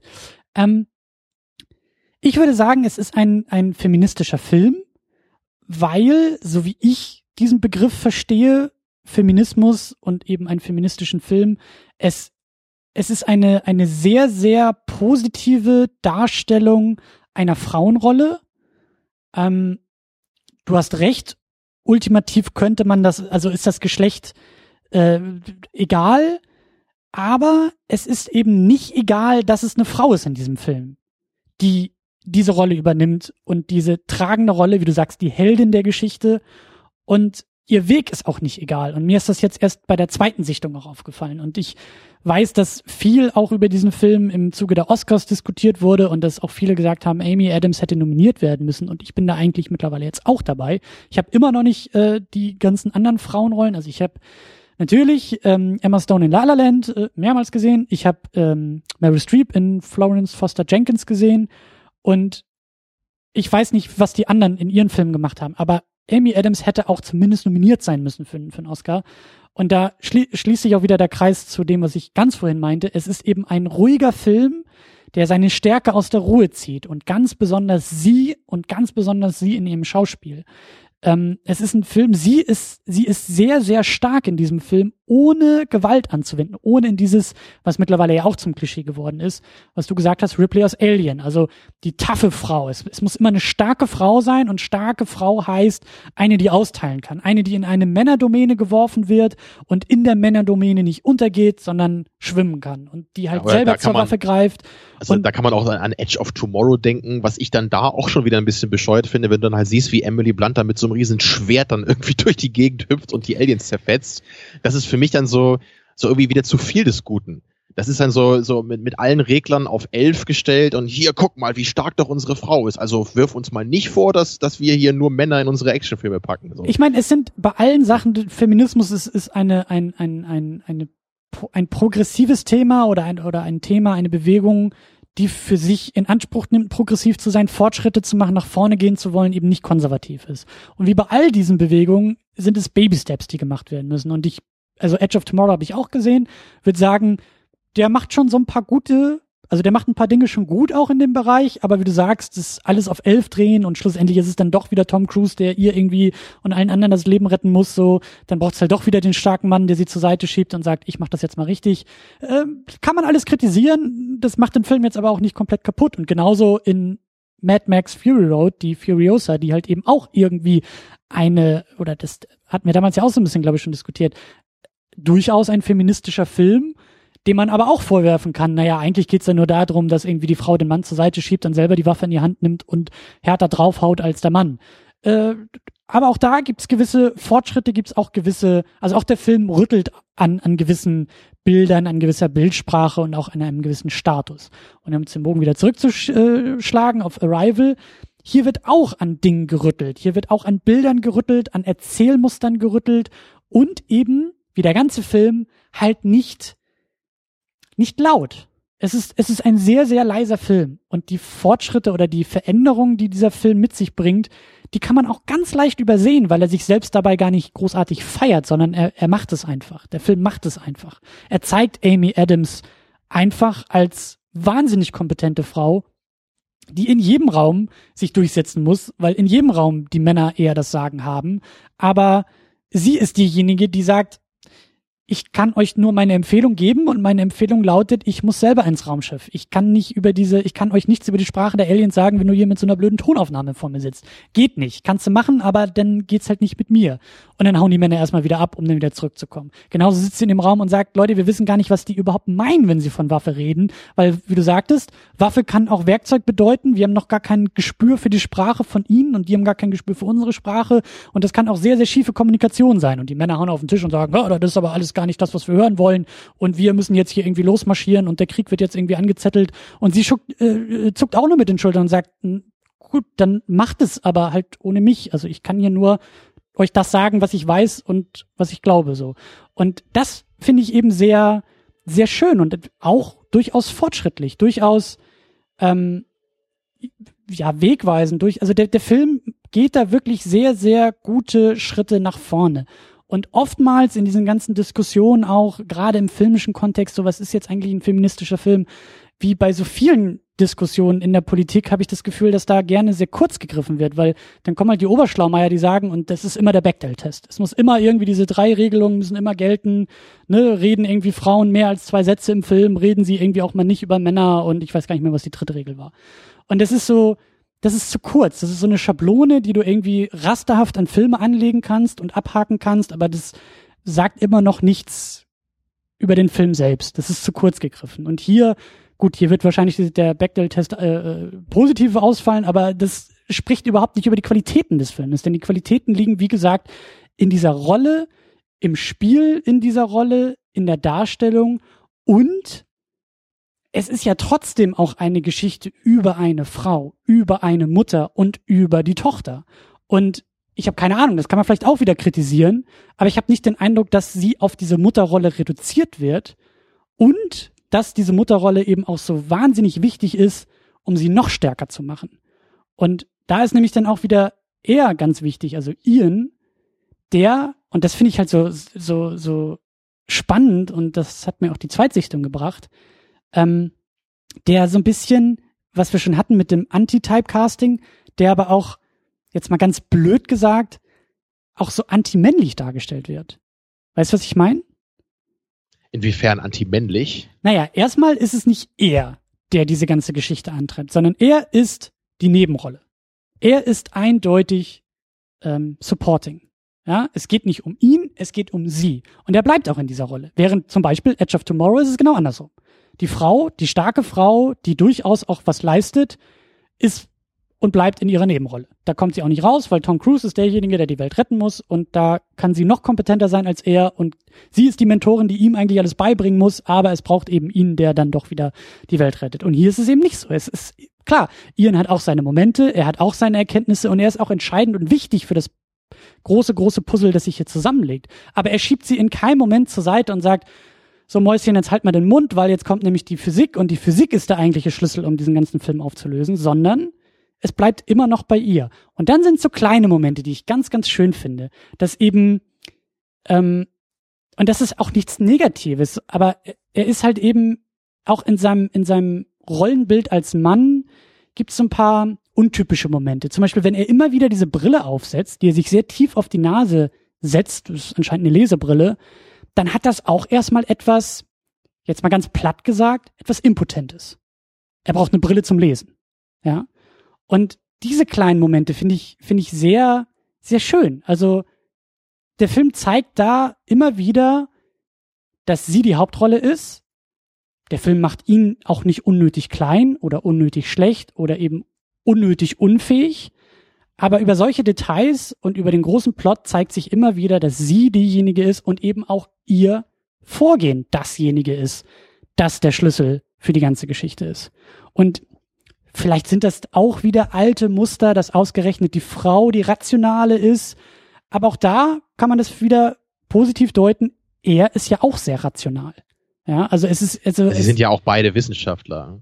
Ja, und, und, ja, die Wissenschaft, das ist auch die Wissenschaft, die, die jetzt mal ganz blöd gesagt, ähm, vielleicht etwas klassisch weibliches ist, weil es eben das Rationale ist, ja. Und eben die, die, die klassisch männlichen Figuren in diesem Film, nämlich der General und die ganzen Militärleute, die, wie gesagt, über Gewalt und immer auf den Tisch hauen und immer sagen, so muss es gemacht werden, weil wir haben es schon immer so gemacht und wir verstehen Aber die Welt da muss als ich mal Gewalt. kurz, kurz einmal reingrätschen, wie du, du meinst, das Rationale ist was klassisches weibliches? In filmischer Bildsprache würde ich sagen, ja. Oder Also ich würde sagen, das Emotionale ist das klassisch weibliche, oder nicht? Weil oft ist es doch gerade so, dass, wie ich bei Alien meinte, so das, das, das klischeehaft überzeichnet weibliche ist die ja, Emotion. Die Frauen, die nicht verstehen, was die Männer machen müssen, weil sie emotional denken und die Männer rational denken. das stimmt, also das aber ist doch das Klischee eigentlich. Stimmt schon, aber ich habe auch den Eindruck, dass das Rationale mittlerweile auch immer, vielleicht ist es eher etwas jünger, ein, ein, eine jüngere Erscheinung, dass das Rationale auch immer mehr entwertet wird. Also guck dir Actionfilme an, da geht's eigentlich nicht ums Rationale, sondern da geht's halt immer nur um Gewalt, also um Dominanz, Dollar draufhauen, damit du der Held bist und eben nicht äh, erstmal zehn Minuten im klugen Kämmerlein mit Lesebrille, Zeichnung studieren, Grafiken studieren, Texte studieren, um dann mit einer Erkenntnis zum Sieg zu kommen, sondern es geht einfach darum, dass du die dickeren Muskeln hast, äh, dass du Dollar draufhaust und äh, lauter schreist. Also okay, ich gebe dir recht, dass manchmal auch die Rationalität einfach gar nicht da ist. Aber so, äh, mir fällt gerade ein typisches Beispiel ein, weil ich habe gerade vor, äh, vor ein paar Tagen habe ich The Infiltrator gesehen. Sagt ihr das was? Nee. Mit Brian Cranston, glaube ich, von Oh. letztem Jahr. Auch äh, durchaus empfehlenswerter Film. Ähm, da geht es darum, dass er ja so ein Undercover äh, Cop ist, der sich so in die Drogenszene einschleust, basiert auf einer wahren Geschichte. Ich glaube in den 80ern oder so spielt das. Mhm. Und da gab es dann so eine Szene, da ist er dann irgendwie mit seiner, mit seiner wirklichen Frau, ist er dann irgendwie gerade irgendwo essen und die feiern da irgendwie äh, ihren Geburtstag oder sowas. Und dann kommt halt zufällig irgend so ein Gangster rein, ne, den, der natürlich Brian Cranston nur in seiner Rolle kennt, als dieser Undercover-Typ. Mhm. Und dann, und dann muss natürlich Brian Cranston in dem Moment so total umschalten und dann muss er halt so tun, dass seine Frau nur seine irgendwie so eine Sekretärin oder sowas ist, ne? Und dann dann kommt halt so dieser Geburtstagskuchen rein und dann reagiert er dann so total wütend und macht den Kellner da irgendwie voll zur Sau, so hey, ich habe Mhm. doch keinen Geburtstagskuchen bestellt, so, ne? Mhm. Also klar. Und dann, weswegen ich das jetzt erwähne, danach fahren sie natürlich nach Hause und das ist halt so die, dieser typische Moment, den man halt oft hat in so einer Geschichte eben, weil jetzt Brian Cranston hat natürlich das Richtige gemacht in dem Moment. Er kann es ja nicht anders machen, weil sonst seine ganze Deckung auffliegen würde und er selber und natürlich seine Familie auch in absoluter Lebensgefahr wäre. Aber natürlich die Frau sagt dann halt das, was, was dann immer so kommt in dieser Szene. So, oh mein Gott, das, das hat mich so verletzt. Ich habe mich noch, noch nie so erniedrigt gefühlt in dem Moment. Und ich meine nur, das, ist für mich so die, die typische Rollenverteilung bei den meisten Filmen eben, dass der Mann eben das, das Richtige tut und er bereut es selber auch. Er weiß natürlich, dass es äh, eine, eine emotional äh, taffe Sache gerade war für, für seine Frau. Aber die Frau ist halt die, die es halt nicht einsieht oder die, die ihn Mhm. nicht so richtig verstehen kann und die ihm wahrscheinlich auch nicht so hundertprozentig verzeihen kann dafür, weil sie halt so emotional ist. So, das wollte ich vorhin sagen, so dass das eben so für mich so ein bisschen das Klischee ist. Weil das hängt natürlich auch notwendigerweise eben damit zusammen, dass halt die Männer meistens die Hauptrollen halt spielen in den Filmen und äh, prinzipiell könnte man es ja auch genauso andersrum machen. Es könnte ja auch die Frau die Undercover-Agentin sein und mit dem Mann genauso umspringen. Es gäbe eigentlich keine Regel, die das irgendwie verbieten würde, aber es ist halt meistens einfach nicht so. Vielleicht, vielleicht ist auch der entscheidende Punkt, je mehr ich jetzt auch so drüber nachdenke, ich glaube, das Wort Dominanz ist ganz entscheidend. Es ist halt, sie ist halt nicht dominant, also Amy Adams ist nicht dominant in einem Film, aber trotzdem zielführend. Und das ist irgendwie auch sehr, sehr frisch. Ja, Und- sie ist zielstrebig, was du eben meintest. So, sie Genau. sagt dann so, also als sie dann eben sagen, so nein, sie können da nicht aufs Raumschiff, dann sagt sie halt, ja gut, dann macht's halt ohne mich. So, sie lässt sich halt dann nicht irgendwie unterkriegen davon und sagt, na gut, dann mach ich's doch oder so. Ja, oder sie wird auch nicht laut und haut selber auf den Tisch und sagt, Colonel, Sie wissen ganz genau, ich bin Pulitzer Prize Winning Journalist und ich bin die Beste im ganzen Land und wenn Sie mich nicht holen, dann werden wir morgen zerstört von den Aliens und es ist unsere letzte Chance. So, das, das ist halt, das wäre so die dominante Variante. Das wäre so die. Hast du das mit dem Pulitzerpreis gerade zufällig gesagt? Oder fällt das nicht in einem anderen Film auf? Ah, ich verwechsel die beiden, die, die ach, Ja. das klingt so ähnlich. Das Lois, würde mir nie passieren. Lois, ja, das ist. Äh, aber du weißt, du weißt, was ich meine. Es ist so. und und es ist auch eben keine Schwäche dabei. Sie ist nicht schwach dabei. Sie ist dann auch nicht irgendwie, weißt du, so sie, sie es ist kein es ist keine Niederlage, die, die, die sie dadurch ähm, durchlebt, oder es wird auch nicht als Niederlage irgendwie dargestellt. Und das finde ich eben auch sehr, sehr schön. ja, um das vielleicht langsam mal ein bisschen abzurunden, weil das natürlich ein Thema ist, über das man auch zehn Stunden weiterreden könnte. Mhm. Ich glaube, wie ich das sehe, also ich glaube, ich weiß, was du meinst hier und ich finde das eigentlich auch gut, aber gleichzeitig fällt mir das immer gar nicht so wirklich auf, bis du mir das eigentlich erzählst. Also ich persönlich kann halt sagen, ich mag, glaube ich, in Anführungsstrichen feministische Filme, wenn man die dann so nennt, nicht so, wenn ich so das Gefühl bekomme, es soll so auf Teufel komm raus in eine andere Richtung getrieben werden. Und das habe ich zum Beispiel auch so bei Sucker Punch gehabt von Zack Snyder. So dieses, ne, so, guck mal, wir haben jetzt halt nur weibliche Figuren, aber das sind auch alles so voll die krassen Actionhelden. Und sie hat irgendwie eine Minigun oder, oder irgendwie sowas, ne? Und sie, sie kann irgendwie in ihrer Fantasy-Welt irgendwie alle verprügeln und noch sowas. Ich meine, im Prinzip ist das ja okay, aber wenn er halt irgendwie dann Zack Snyder ankommt und halt meint, er macht hier irgendwie ein Statement für Feminismus, dann ich so, komm, Alter, nee. Ist halt egal, ob das jetzt irgendwie Männer oder Frauen sind. Das ist so, das ist, das, das hat für mich nichts zu einer politischen Debatte beigetragen oder zu einer gesellschaftlichen danach. Was ich aber, also wenn man das halt feministische Filme nennt, wie, wie du es jetzt hier gemacht hast äh, bei Arrival, dann bin ich sehr dabei. Weil das im Grunde einfach nur bedeutet, weibliche Rollen können einfach genauso wie äh, Rollen sein, die sonst vornehmlich von Männern gespielt werden. Weil es im Grunde einfach auch keinen Grund gibt, warum das hier nicht so sein sollte. Ne, Im Film selber es ist halt so bei Catwoman zum Beispiel, ja, da macht es halt Sinn, dass diese Figur irgendwie super sexy ist oder sowas, ja, und äh, das wird ja dann irgendwie auch benutzt so von ihr, ne, weil sie, sie weiß halt irgendwie, dass sie einen heißen Körper hat und dann kann sie das irgendwie benutzen, um Batman oder den Pinguin zu verführen oder sowas, ja. Also, irgend zum Beispiel, was mir gerade einfällt. Mhm. Dann, dann, hast, dann hast du halt ein Character-Trademark, was das Geschlecht eben, wo das Geschlecht nicht irrelevant ist. So, aber hier, wenn es um Wissenschaftler geht, und es auch nicht darum geht, irgendwie jemanden im Armdrücken zu schlagen oder irgendwie rumzuballern oder was weiß ich, obwohl das auch Frauen eigentlich auch könnten. Ja, vielleicht nicht mit einer Minigun, aber naja, dann, dann gibt's halt einfach keinen Grund, warum Wissenschaftler immer nur von Männern gespielt werden müssen. So, ist halt egal. Ist halt egal. So, und dann finde ich es okay und dann nehme ich das irgendwie auch gar nicht so wahr, weil ich, weil ein Film wie Arrival, der macht für mich einfach einen total runden Eindruck in jeder Hinsicht. Der ist völlig glaubwürdig, die Figuren sind gut, so dass ich gar nicht automatisch anfange, darüber nachzudenken, äh, was es hier mit Feminismus auf sich hat. Und das ist ja vielleicht, könnte man sagen, ist es ja eigentlich das Beste, was ein Film leisten kann. Dass er sich so authentisch und natürlich anfühlt, dass man überhaupt nicht mehr in diesen, ja, diesen alten äh, Geschlechterrollen hängen bleibt zumindest nicht in den Klischees dieser Geschlechterrollen. Und das ist eben das, ähm, bei dem ich sagen würde, ähm, also das, das, das gilt es zu betonen, das gilt es auch zu feiern und das gilt es auch herauszuheben und in den Vordergrund zu rücken und mit einem Scheinwerfer drauf zu strahlen und zu sagen, das hier ist anders und das ist sehr, sehr gut. Weil das oftmals, ähm, also wenn beides zusammenkommt, wenn diese beiden ähm, Werturteile zusammenkommen, dann ist das einfach ein, ein, ein ja, dann ist das eine sehr, sehr runde Ausformulierung einer feministischen, eines feministischen Standpunktes, der sich eben gar nicht so sehr anfühlt. Weil manchmal, also ich habe das Gefühl, dass man oft eher so eine Sache von beiden hat. Ja, das ist, das ist ein Film, der macht das sehr, sehr, sehr, sehr gut, aber der ist nicht wirklich anders als die anderen. Oder ein Film, der macht es halt sehr, sehr anders, aber ist dabei nicht wirklich sehr, sehr gut. So wie jetzt irgendwie, wie du gesagt hast, ich habe ihn leider, ne, nicht leider, ich habe ihn nicht gesehen, aber Sucker Punch von Zack Snyder, der sich dann irgendwie vornimmt und sagt, wir machen hier alles anders, aber halt ohne, ohne rund zu sein und ohne auch dieses, diesen Standpunkt auch, auch wertvoll herauszuarbeiten und, und, und irgendwie zu proklamieren. Und äh, ich finde, dass dieser Film, das Arrival, das beides sehr, sehr gut macht. Und das ist eben das, ähm, was, was so, ich will fast sagen, was ihm zum Verhängnis wird, diesem Film, aber eben ja das Schöne ist, dass er das alles so leise macht. Ja, und das ist ja immer so, dass die, die leisen Leute und die leisen die leisen Dinge im Leben so leicht hinten runterfallen, weil die nimmt man ja gar nicht so sehr wahr. Ja?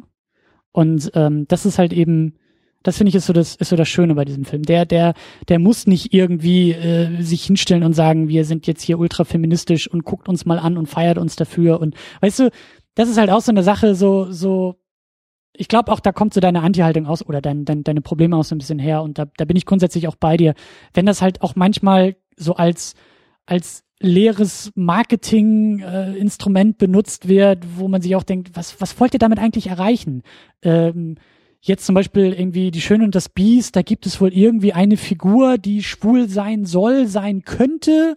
Jetzt haben irgendwie die Leute den Film gesehen und sagen, das ist halt so oberflächlich und so wenig vorhanden, das nutzt der Film in keinster Weise und darum geht es auch gar nicht bei der Figur. Und gleichzeitig wird aber so um diesen Film herum diskutiert und gesagt, oh, das ist aber ein Film, der irgendwie die Schwulenrechte voranbringt, weil endlich haben wir in einem großen Blockbuster und endlich mal und dabei tut er eigentlich gar nichts in der Richtung. Und weißt du, Arrival fällt so hinten runter, der ist halt wie gesagt auch sehr progressiv, fällt halt keinem auf, weil alle einfach sagen, das ist ein geiler Science-Fiction-Film. Ja, und ich finde es eigentlich, naja, eigentlich finde ich es ja auch gar nicht schlecht so. Ich, der Film macht es halt richtig, ohne dass man da jetzt eine große Debatte drüber führen müsste eigentlich. Aber man kann. Und man kann ihn als positives Beispiel herausholen und, und das ist, das ist halt, das ist ein bisschen das, worauf ich hinaus wollte. Und ich will jetzt auch langsam wieder den, den Bogen schlagen, dass wir auch weitermachen, denn wir wollen noch ein bisschen über die Geschichte und über diese Kreiserzählung sprechen. Und ich will das mal versuchen, über, ähm, über diesen fast schon, ja, über diesen feministischen Zugang vielleicht auch zu machen, denn es geht ja eben auch sehr, sehr stark um sie und um die Tochter. Ne? Also diese, diese Kurzgeschichte, die ja, wie hieß sie nochmal? The Story of Your Life.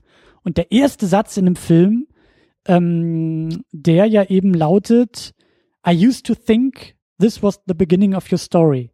Den sagt sie, Louise, zu ihrer Tochter. Und diese Tochter, dieses, äh, diese, diese, diese Rahmenhandlung, die ist halt wahnsinnig wichtig in dem Film. Und deswegen weiß ich halt irgendwie auch nicht, also ja, das könnte auch ein Vater sein und eine Vater-Tochter-Geschichte oder so, aber ich finde, dass sich da auch nochmal ihre Stärke herausstellt, denn entscheidend ist ja, dass Ian den Rückzieher macht in dem Moment, wo Louise erzählt, was aus der Tochter wird. Er kann es nicht ertragen, dass die Tochter sterben wird. Und sie, und da zeigt sich für mich ihre eigentliche Superkraft und ihre eigentliche Heldenrolle, Sie ist diejenige, die ganz genau weiß, was mit dieser Tochter passieren wird, noch bevor die Tochter überhaupt da ist und sagt, der Weg ist so wertvoll, dass ich diesen, dieses schmerzhafte Ende in Kauf nehme, um dieses, um diesen wundervollen Weg mit meiner Tochter gemeinsam gehen zu können. Und das ist halt, also auch, also, ich finde, das ist wahnsinnig krass und wahnsinnig heftig eigentlich in dem Film. Und auch da ja, wieder das, der, der Vergleich zu Interstellar so.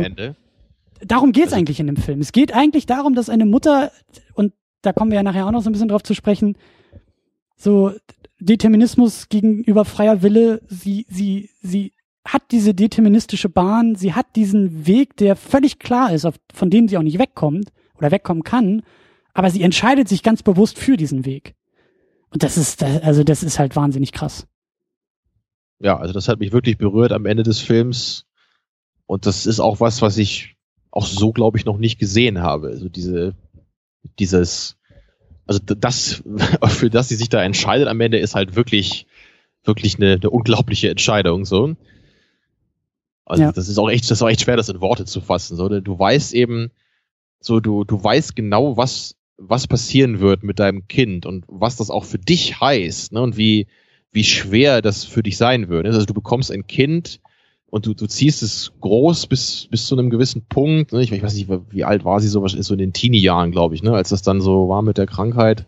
Ja, ich, also Oder ich hätte jetzt irgendwie so gesagt, so 16, 17, 18 ist sie vielleicht geworden. Ja, also, also gerade eben erwachsen geworden. So. Genau, also sie wird nicht sonderlich alt werden und du weißt, was das für ein, für ein Schmerz für dich sein wird.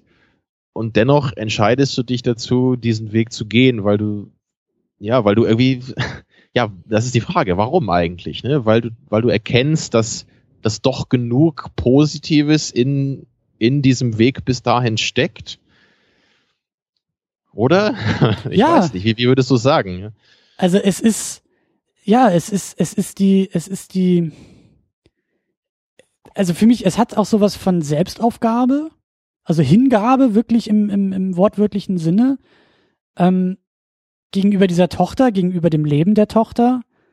Und das ist so eine, also auch auf, auf philosophischer Ebene, also auf menschlicher Ebene, ich finde das halt wahnsinnig äh, beeindruckend, weil es eben eine Stärke zeigt und eben auch ein, ein, also so, so als jemand, der viel in diesen Heldenkonzeptionen arbeitet und denkt, ist das halt irgendwie eine der puresten Formen von Heldentum, sich halt selbst so weit aufzuopfern und die eigenen Bedürfnisse so weit in den Hintergrund zu stellen, dass halt etwas anderes, etwas Höheres quasi zur Existenz kommen kann, nämlich dieses Kind.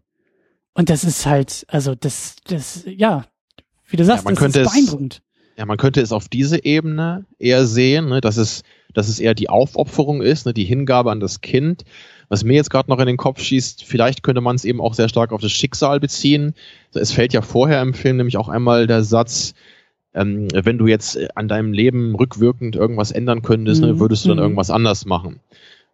Und jetzt in, ich weiß gar nicht mehr, ob da überhaupt jemand eine Antwort drauf gibt dann, aber ich weiß nur, dass dieser Satz noch fiel. Und am, am Ende ist es ja dann eher so diese Sache vielleicht, es ist eben dein Weg. Es ist dein Leben. Dieses Schicksal gehört dazu. Und du, du kennst es jetzt vielleicht durch diese weiterentwickelte außerirdische Sprache. Aber vielleicht sagst du dir immer noch, okay, es ist dennoch mein Leben, es ist mein Lebensweg und auch wenn ich ihn kenne und weiß, dass er Trauer, Schmerz mit sich bringt, werde ich ihn trotzdem gehen, weil es mein Weg ist. Mhm. So, so könnte man es vielleicht auch sehen. Ja, die, die, die ähm, Anerkennung oder dieses, dieses, ähm, ja, die, die, die Annahme dieses Weges. Also sie nimmt diesen Weg halt an. Sie entscheidet sich für diesen Weg ähm, ganz bewusst und das ist halt irgendwie, also ich finde das, ich finde das halt wahnsinnig krass und wahnsinnig stark. Das ist auch super schwer in Worte zu fassen. Das ist, es passt aber irgendwie auch auf auf auf sie als Figur, die so im Laufe des Filmes auch so dargestellt wird, als eine, die eben ihre Stärke aus solchen kleinen und ruhigen Momenten und Motiven zieht und und damit eben auch ihre Stärke beweist, ohne halt jemals auf den Tisch zu hauen, ohne halt irgendwie laut zu werden. Es sind, es sind stille und leise Momente, in denen sie halt irgendwie aushält, in denen sie Kraft zeigt, in denen sie da ist. Und, und das zeigt sich, finde ich, so, so stark bei, bei der Tochter und eben auch so spannend, dass er das halt nicht kann. Er kann es halt nicht aushalten. Er, ihm fehlt diese Stärke, ihm fehlen diese Eigenschaften und deshalb zieht er sich zurück. Und da gibt's ja dann auch diesen wahnsinnig, wahnsinnig ähm, emotionalen Moment, als die Tochter ja fragt, warum eben ihr Vater gegangen ist. Und, und sie sagte ja, das sind ja nur so Halbsätze, die dieser Film eben auch, also in diesem ganzen Plot mit der Tochter erzählt der Film eben sehr stark so über Halbsätze und nebenbei. Und sie sagt ja, naja, ich habe ihm etwas erzählt, was passieren wird und das konnte er halt einfach nicht, nicht verkraften. Und äh, das finde ich halt echt, also das ist, ja, das ist schon echt heftig. Tja, und man kann sich auch genau Menschen vorstellen, wie, wie diese beiden. So, ich ja. denke, die meisten von uns würden entweder so oder so reagieren. Vermutlich würden die meisten sogar eher so reagieren wie Ian, denke ich mal. Also nicht in der Hinsicht, dass sie dann äh, ihre Frau verlassen würden, aber dass sie zumindest dieses Schicksal wahrscheinlich nie annehmen können oder nie damit Frieden machen könnten für sich selber. Ich musste da, ich musste da an zwei, an zwei Aspekte oder an zwei reale ähm, Möglichkeiten denken dieser, dieser, dieser Geschichte. Das eine ist ähm, die Vorstellung, ein behindertes Kind zu bekommen und auch zu wissen, dass dieses Kind behindert sein wird und vielleicht auch irgendwie, genauso wie in dem Film, irgendwie tödlich krank oder so. Das äh, und, und, sich, und, und dann eben auch in der Lage, also das ist ja wirklich das, das, das äh, konkrete Beispiel, wo Menschen auch dann sich genau diese Frage eigentlich stellen müssen. Wollen wir dieses Kind überhaupt haben? Bringen wir das Kind überhaupt zur Welt? Ähm, und wo auch Ehen und Partnerschaften auseinanderbrechen, weil eben, ja, du dann Stärke über Handlung, über, über Konkretes zeigen musst. Und da bringen dir auch deine tollsten Vorstellungen und Konzepte nichts, weil da zeigt sich, was dein wirklicher Charakter ist. Und der zweite Aspekt, äh, den, den sie ja dann eben sozusagen ausleben muss, ist halt als alleinerziehende Mutter ähm, das Kind großzuziehen. Also das hat dann nichts mehr mit dieser, mit dieser Endlichkeit des Lebens zu tun, sondern einfach mit der Banalität, dass sie dieses Kind alleine großzieht, weil der Vater sich aus dem Staub gemacht hat. Tja, also ich, ich kann das, ich habe zwar selber keine Kinder, aber ich habe in der Familie habe ich eine Verwandte, die hat, die hat ihren Sohn verloren, als der Anfang 20 war. In einem Verkehrsunfall ist der verunglückt. Mhm. Und sie, sie ist heute über 70 schon und sie hat das nie verkraftet. Ja. ja obwohl das halt schon über 50 Jahre, äh, nee, oder also sehr, sehr viel Zeit vergangen ist für sie. Das, das ist wahrscheinlich eine Wunde, die du nicht verarbeiten kannst, so nicht so richtig. Also ich weiß nur, dass jedes Jahr, wenn, wenn so ein, der Geburtstag ist von ihrem Sohn, das ist halt immer noch sehr schwer für sie. Ja. Und das, also ich, also ich glaube, das, das ist auch schwer jetzt äh, wie so das, das, das sich, glaube ich, vorzustellen, wenn man selber keine Kinder hat, was das genau bedeutet. Aber jedenfalls so bis zum gewissen Punkt vermute ich mal, mir das so ungefähr vorstellen zu können, was das halt hier für die Figur von Amy Adams bedeutet. So wirklich dieses, dieses Wissen zu haben, dass, dass dein Kind eigentlich kein, kein vollständiges Leben führen wird. Ne, und auch zu wissen, dass du mit diesem Verlust wahrscheinlich nie hundertprozentig fertig werden kannst danach. Für ja. dich selber. Ja. Und, und dich dennoch zu entscheiden, es zu machen, weil du es, ja, entweder für das Kind, weil du sagst, auch wenn es nur ein kurzes Leben ist, ich werde dann versuchen, das Leben für mein Kind so schön zu machen, wie es nur möglich ist. Oder eben, weil es der eigene Weg ist oder beides. Ja, ja. also eine, insgesamt wirklich eine, eine sehr tolle Idee vom Writing, was, was mich sehr berührt hat, was ich so bisher noch nicht gesehen habe in anderen Geschichten. Und was das Tolle dabei ist ja eigentlich, dass, dass eben aus dieser Science-Fiction-Idee hier, also dieser mhm. Sprache, die, die ja, die diese temporalen Beschränkungen der menschlichen Spezies, dass sie die über, äh, die sie dich überwinden lässt, dass du daraus eben hier das geschafft hast, im Drehbuch so eine sehr emotionale Konsequenz für deine Hauptfigur zu erschaffen. Und das, ist eben das Geile. Also nicht nur, dass es am Ende halt so wäre, so, hey, jetzt ist Amy Adams allwissend und jetzt kann sie alle Probleme der Menschheit lösen, weil sie immer in die Zukunft gucken kann. So, das wäre halt nicht so ein so ein tolles emotionales Ende wie das hier. Und es ist, es ist gleichzeitig auch irgendwie so bittersweet, finde ich. Weil mhm. es, es ist zwar, es ist, es ist natürlich hauptsächlich traurig, so wenn man denkt, aber es ist, es ist gleichzeitig irgendwie auch schön, fand ich. Weil man eben sieht, so, weil sie, weil, weil es, ist, es ist eben ihre Stärke in dem Moment. So sie, sie ist als, als Person ja auch gewachsen in dem Film. So ganz am Anfang war sie ja so, so sehr abgestumpft und man weiß ja eigentlich auch gar nicht genau warum. Man denkt natürlich am Anfang, es ist, weil sie ihr Kind verloren hat. Ja. Aber später weißt du ja, das ist ja noch gar nicht passiert. Also ja. es ist, es ist halt ein anderer Grund, den wir nie kennen. So und, und dennoch hat sie sich ja irgendwie als Person weiterentwickelt am Ende, weil sie dem Leben jetzt wieder ins Gesicht schaut, so, ne? Und weil sie den schwierigen Weg geht. Und ich könnte mir vorstellen, dass sie am Anfang des Films diesen Weg vielleicht nicht gewählt hätte, weil sie da eben noch eine andere Person war, die vielleicht sogar depressiv war. Man weiß es nicht genau. Ne? Also, das finde ich ist also, auch ein wahnsinnig krasser Aspekt an dem Film, der mir jetzt auch bei der Zweitsichtung natürlich erst und auch so deutlich klar wurde, dass ja eben, wie du sagst, ne, also der Film fängt mit einem vermeintlichen Flashback an, nämlich die Tochter und wie die Tochter zur Welt kommt und stirbt. Und dann beginnt ja eigentlich erst die, die Filmhandlung. Aber es ist ein Flash-Forward. Die Filmhandlung, die, die Handlung der Geschichte, die Handlung der Geschichte ist nicht, also der Anfang der Geschichte ist nicht der Anfang des Filmes.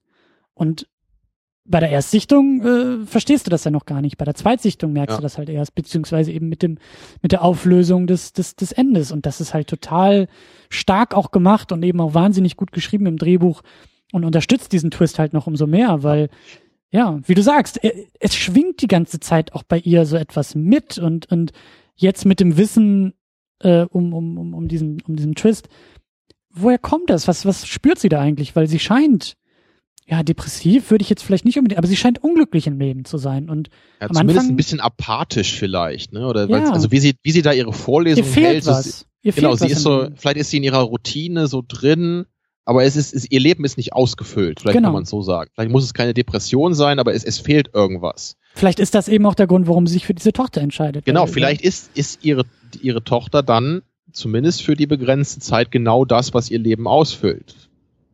Ja, und mhm. vielleicht weiß sie, dass das einfach trotzdem das Richtige ist, ne, weil es, weil es ihrem Leben vielleicht einen neuen Sinn gibt, den es vorher nicht hatte. Mhm. Tja, ich finde das auch, auch sehr gut gemacht mit diesen Flash-Forwards. Äh, also, es ist halt sehr clever ähm, eingebaut, dass man eben nicht sofort verdächtig ist am Anfang. Das fängt ja dann, glaube ich, auch so nach der Mitte ungefähr an, dass du irgendwie merkst, so irgendwas stimmt hier nicht ganz oder irgendwas ist mhm. komisch. Und ich, das, das müsste ich natürlich auch beim zweiten Mal nochmal genauer äh, drauf achten. Aber ich, ich weiß noch, man sieht ja irgendwann, glaube ich, sogar so kleine Knetfiguren, die ihre Tochter gebaut hat, wo ja auch ja. so ein Heptapod dabei ist.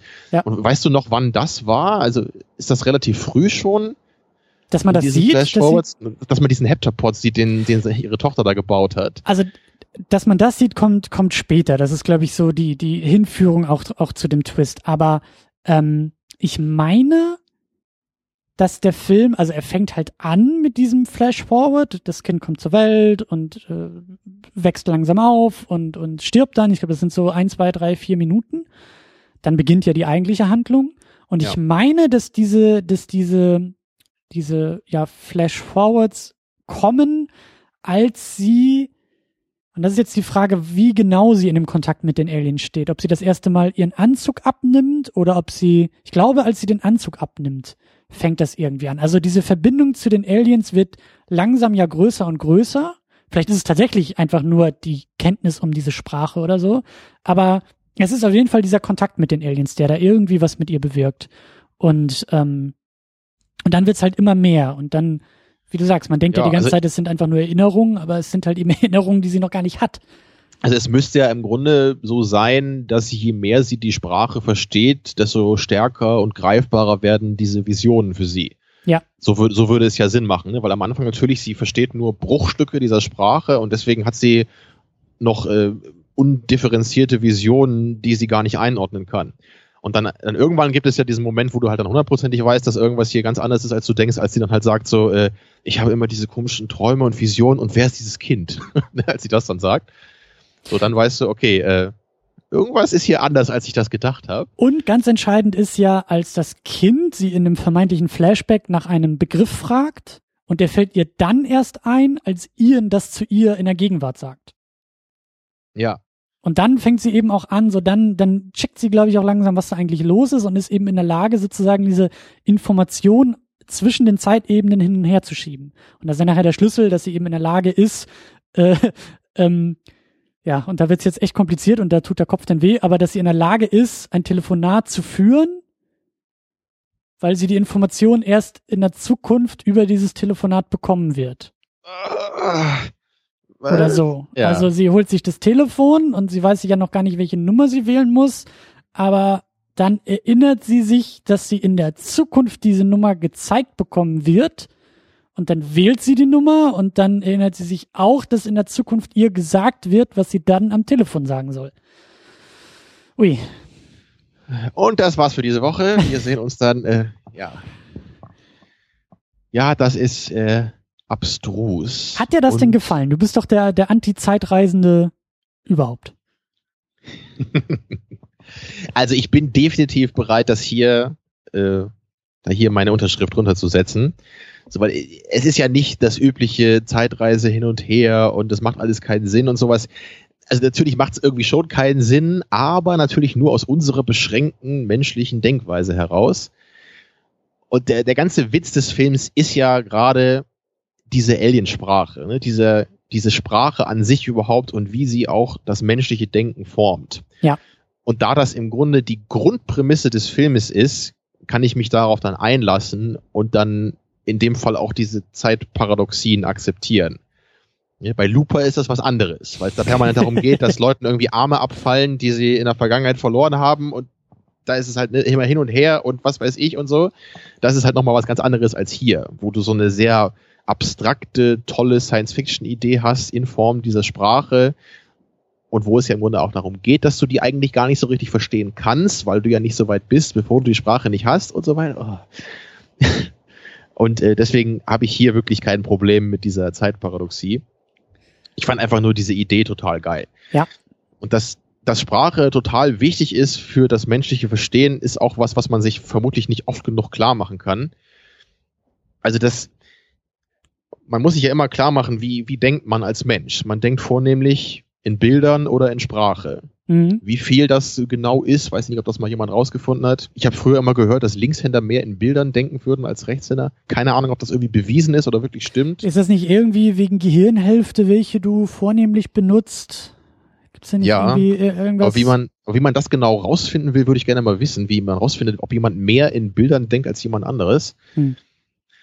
Ja, aber natürlich so in, in Sprache zu denken, ist natürlich für sehr viele logische Dinge äh, essentiell wichtig. Du musst ja, du musst ja deine, deine Wörter im Geiste formen können, damit du sie verstehen kannst. Mhm. Du kannst ja nicht alles in Bildern denken, so viele Sachen auch.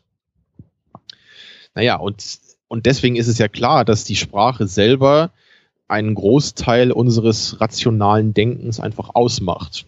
Und deswegen, wenn man sich jetzt vorstellt, man hätte eine ganz andere Sprache, ist der Gedanke sehr naheliegend, dass er auch unser Denken in wer weiß wie großem Ausmaße anders wäre. Mhm. Und, und genau diese Idee wird hier halt in einer sehr schönen Science-Fiction-Prämisse verpackt, dass man sich dann wirklich vorstellen kann, es gibt eine so weit entwickelte Sprache, die dann auch die Grenzen und die Kapazitäten deines Geistes vollkommen verändern könnte. Und wie, wie andere gute Science-Fiction-Filme, ich musste zum Beispiel an Inception denken. Ich fand das bei Inception immer sehr, sehr geil, wie, wie Nolan ähm, ultimativ macht er jetzt nicht so viel draus, aber wie er sehr viele bekannte Traumphänomene aufgreift und in diese Handlung reinholt. Ja, mhm. also die ganzen Regeln dieser Traumwelt beruht zumindest auf, auf äh, Beobachtung. Also ich saß da im Kinosaal und habe genickt und gesagt, kenne ich. Das Gefühl, ja, man fällt, also man liegt irgend, also man schläft und das Gefühl, man fällt und bevor der Aufprall kommt, wache ich auf. Ja. Ja. Oder ich. dieses, du bist an einem Ort und du weißt nicht, wie du da hingekommen bist. Ne? Und Absolut. Dann, ja, kennt man auch. Oder das, das finde ich eigentlich am coolsten, ne? wo, wo sie da ja an dem Tisch sitzen, ob ja. ich dieses Labyrinth designen soll. Ne? Mit, ja. Oder Musik. Mit Ellen Page. Ne? Und, und dann, dann fragt er sie ja dann so, so, ja, weißt du noch, wie wir hier hingekommen sind? So, hm. ja, oder Musik, die man hört und die man dann im Traum auch irgendwie hört. Ich weiß nicht, ob du, ob du das Phänomen kennst, aber ich, ich, mir ist es auch schon ein paar Mal passiert, dass irgendwie Radiowecker anging und ich erst von der Musik träume und dann wach werde. Da muss ich gerade an diesen Werner-Film denken, an den ersten, wo er doch im Krankenhaus ist und dann will er da mit seiner Frau rumknutschen auf der Tahiti-Insel und dann fängt die plötzlich an so zu machen, weil gerade die Schwester staubsaugt da im Zimmer. Wie so alles im Leben, auch ja, Werner hat recht. Genau. Aber ja, ja, Arrival und Werner sind auch eng verwandte Filme.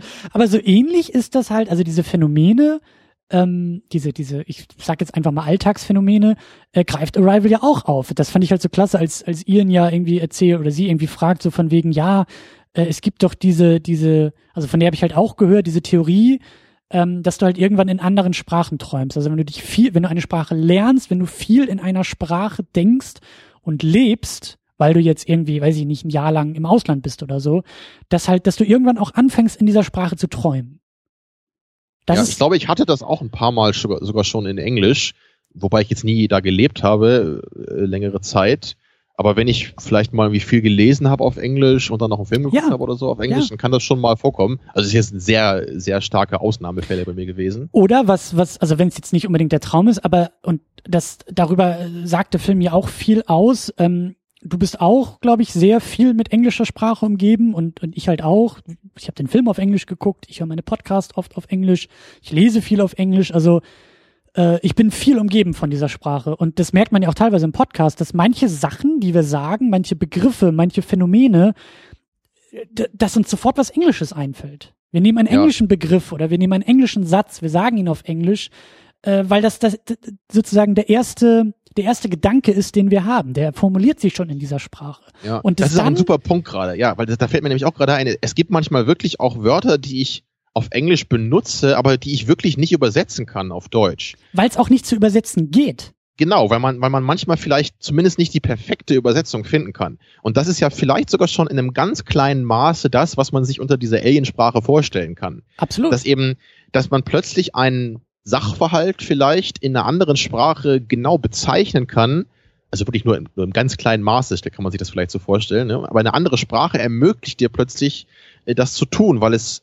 einen, einen Begriff gibt oder vielleicht ein Verb, was du in deiner eigenen Sprache vorher nicht hattest und es deswegen ganz kompliziert äh, mhm. äh, oder vielleicht sogar gar nicht formulieren konntest. Mhm. und mein, wenn man sich das eben dann ganz, ganz weiter und elaborierter vorstellt, dann kommt man vielleicht irgendwann zu dieser fremden Sprache wir beide kennen es aus dem Philosophiestudium. Ja, in dem Moment, wo du dich mit den Griechen beschäftigst, ähm, gehört es dazu, die griechischen Begriffe zu benutzen, weil in der Übersetzung was verloren geht. Die Übersetzung, der übersetzte Begriff meint vielleicht was ähnliches wie das Original, aber dadurch, dass eben auch die die Lebensumstände damals ganz anders waren, die Gesellschaft ganz anders geformt war, gibt es halt keine eins zu eins Übersetzung. Du kannst nicht eins zu eins etwas übersetzen aus dem Altgriechischen ins, ins moderne Deutsche, ohne dass sich nicht eben auch eine gewisse Bedeutung verschiebt oder verliert.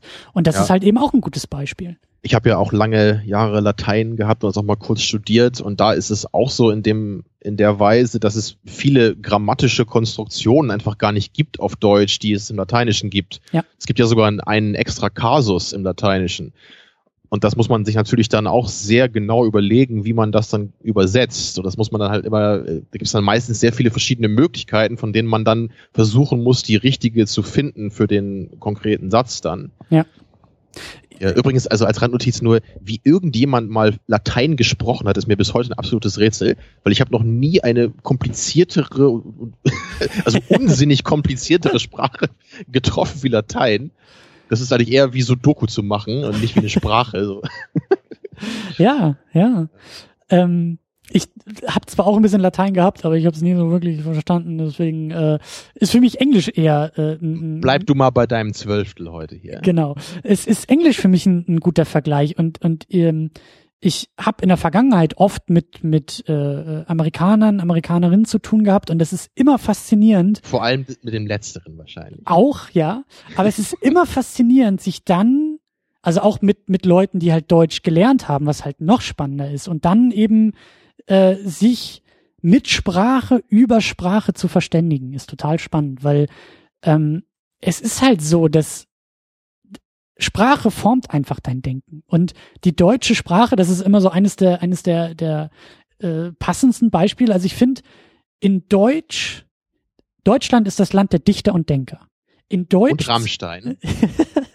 in Deutsch zu denken und poetisch zu sein, ist für mich absolut naheliegend. Ich würde niemals auf Englisch philosophieren wollen. Das geht nicht. Ja, die Art und Weise, wie du mit deutscher Sprache neue Begriffe gestalten und damit auch neue Gedanken formen kannst, ist absoluter Zucker. Ja, da bin ich total froh, äh, mit dieser Sprache aufgewachsen zu sein.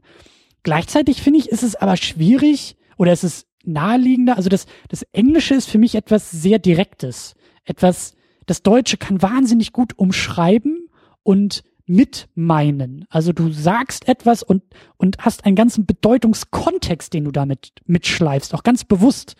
Und beim Englischen habe ich immer den Eindruck, dass es irgendwie direkter. Vielleicht, weil es nicht meine Muttersprache ist, kann auch sein. Aber ich habe den Eindruck, dass es, dass sozusagen ja irgendwie Kommunikation im Englischen leichter ist, aber ähm, gerade philosophischer Ausdruck im Deutschen leichter ist.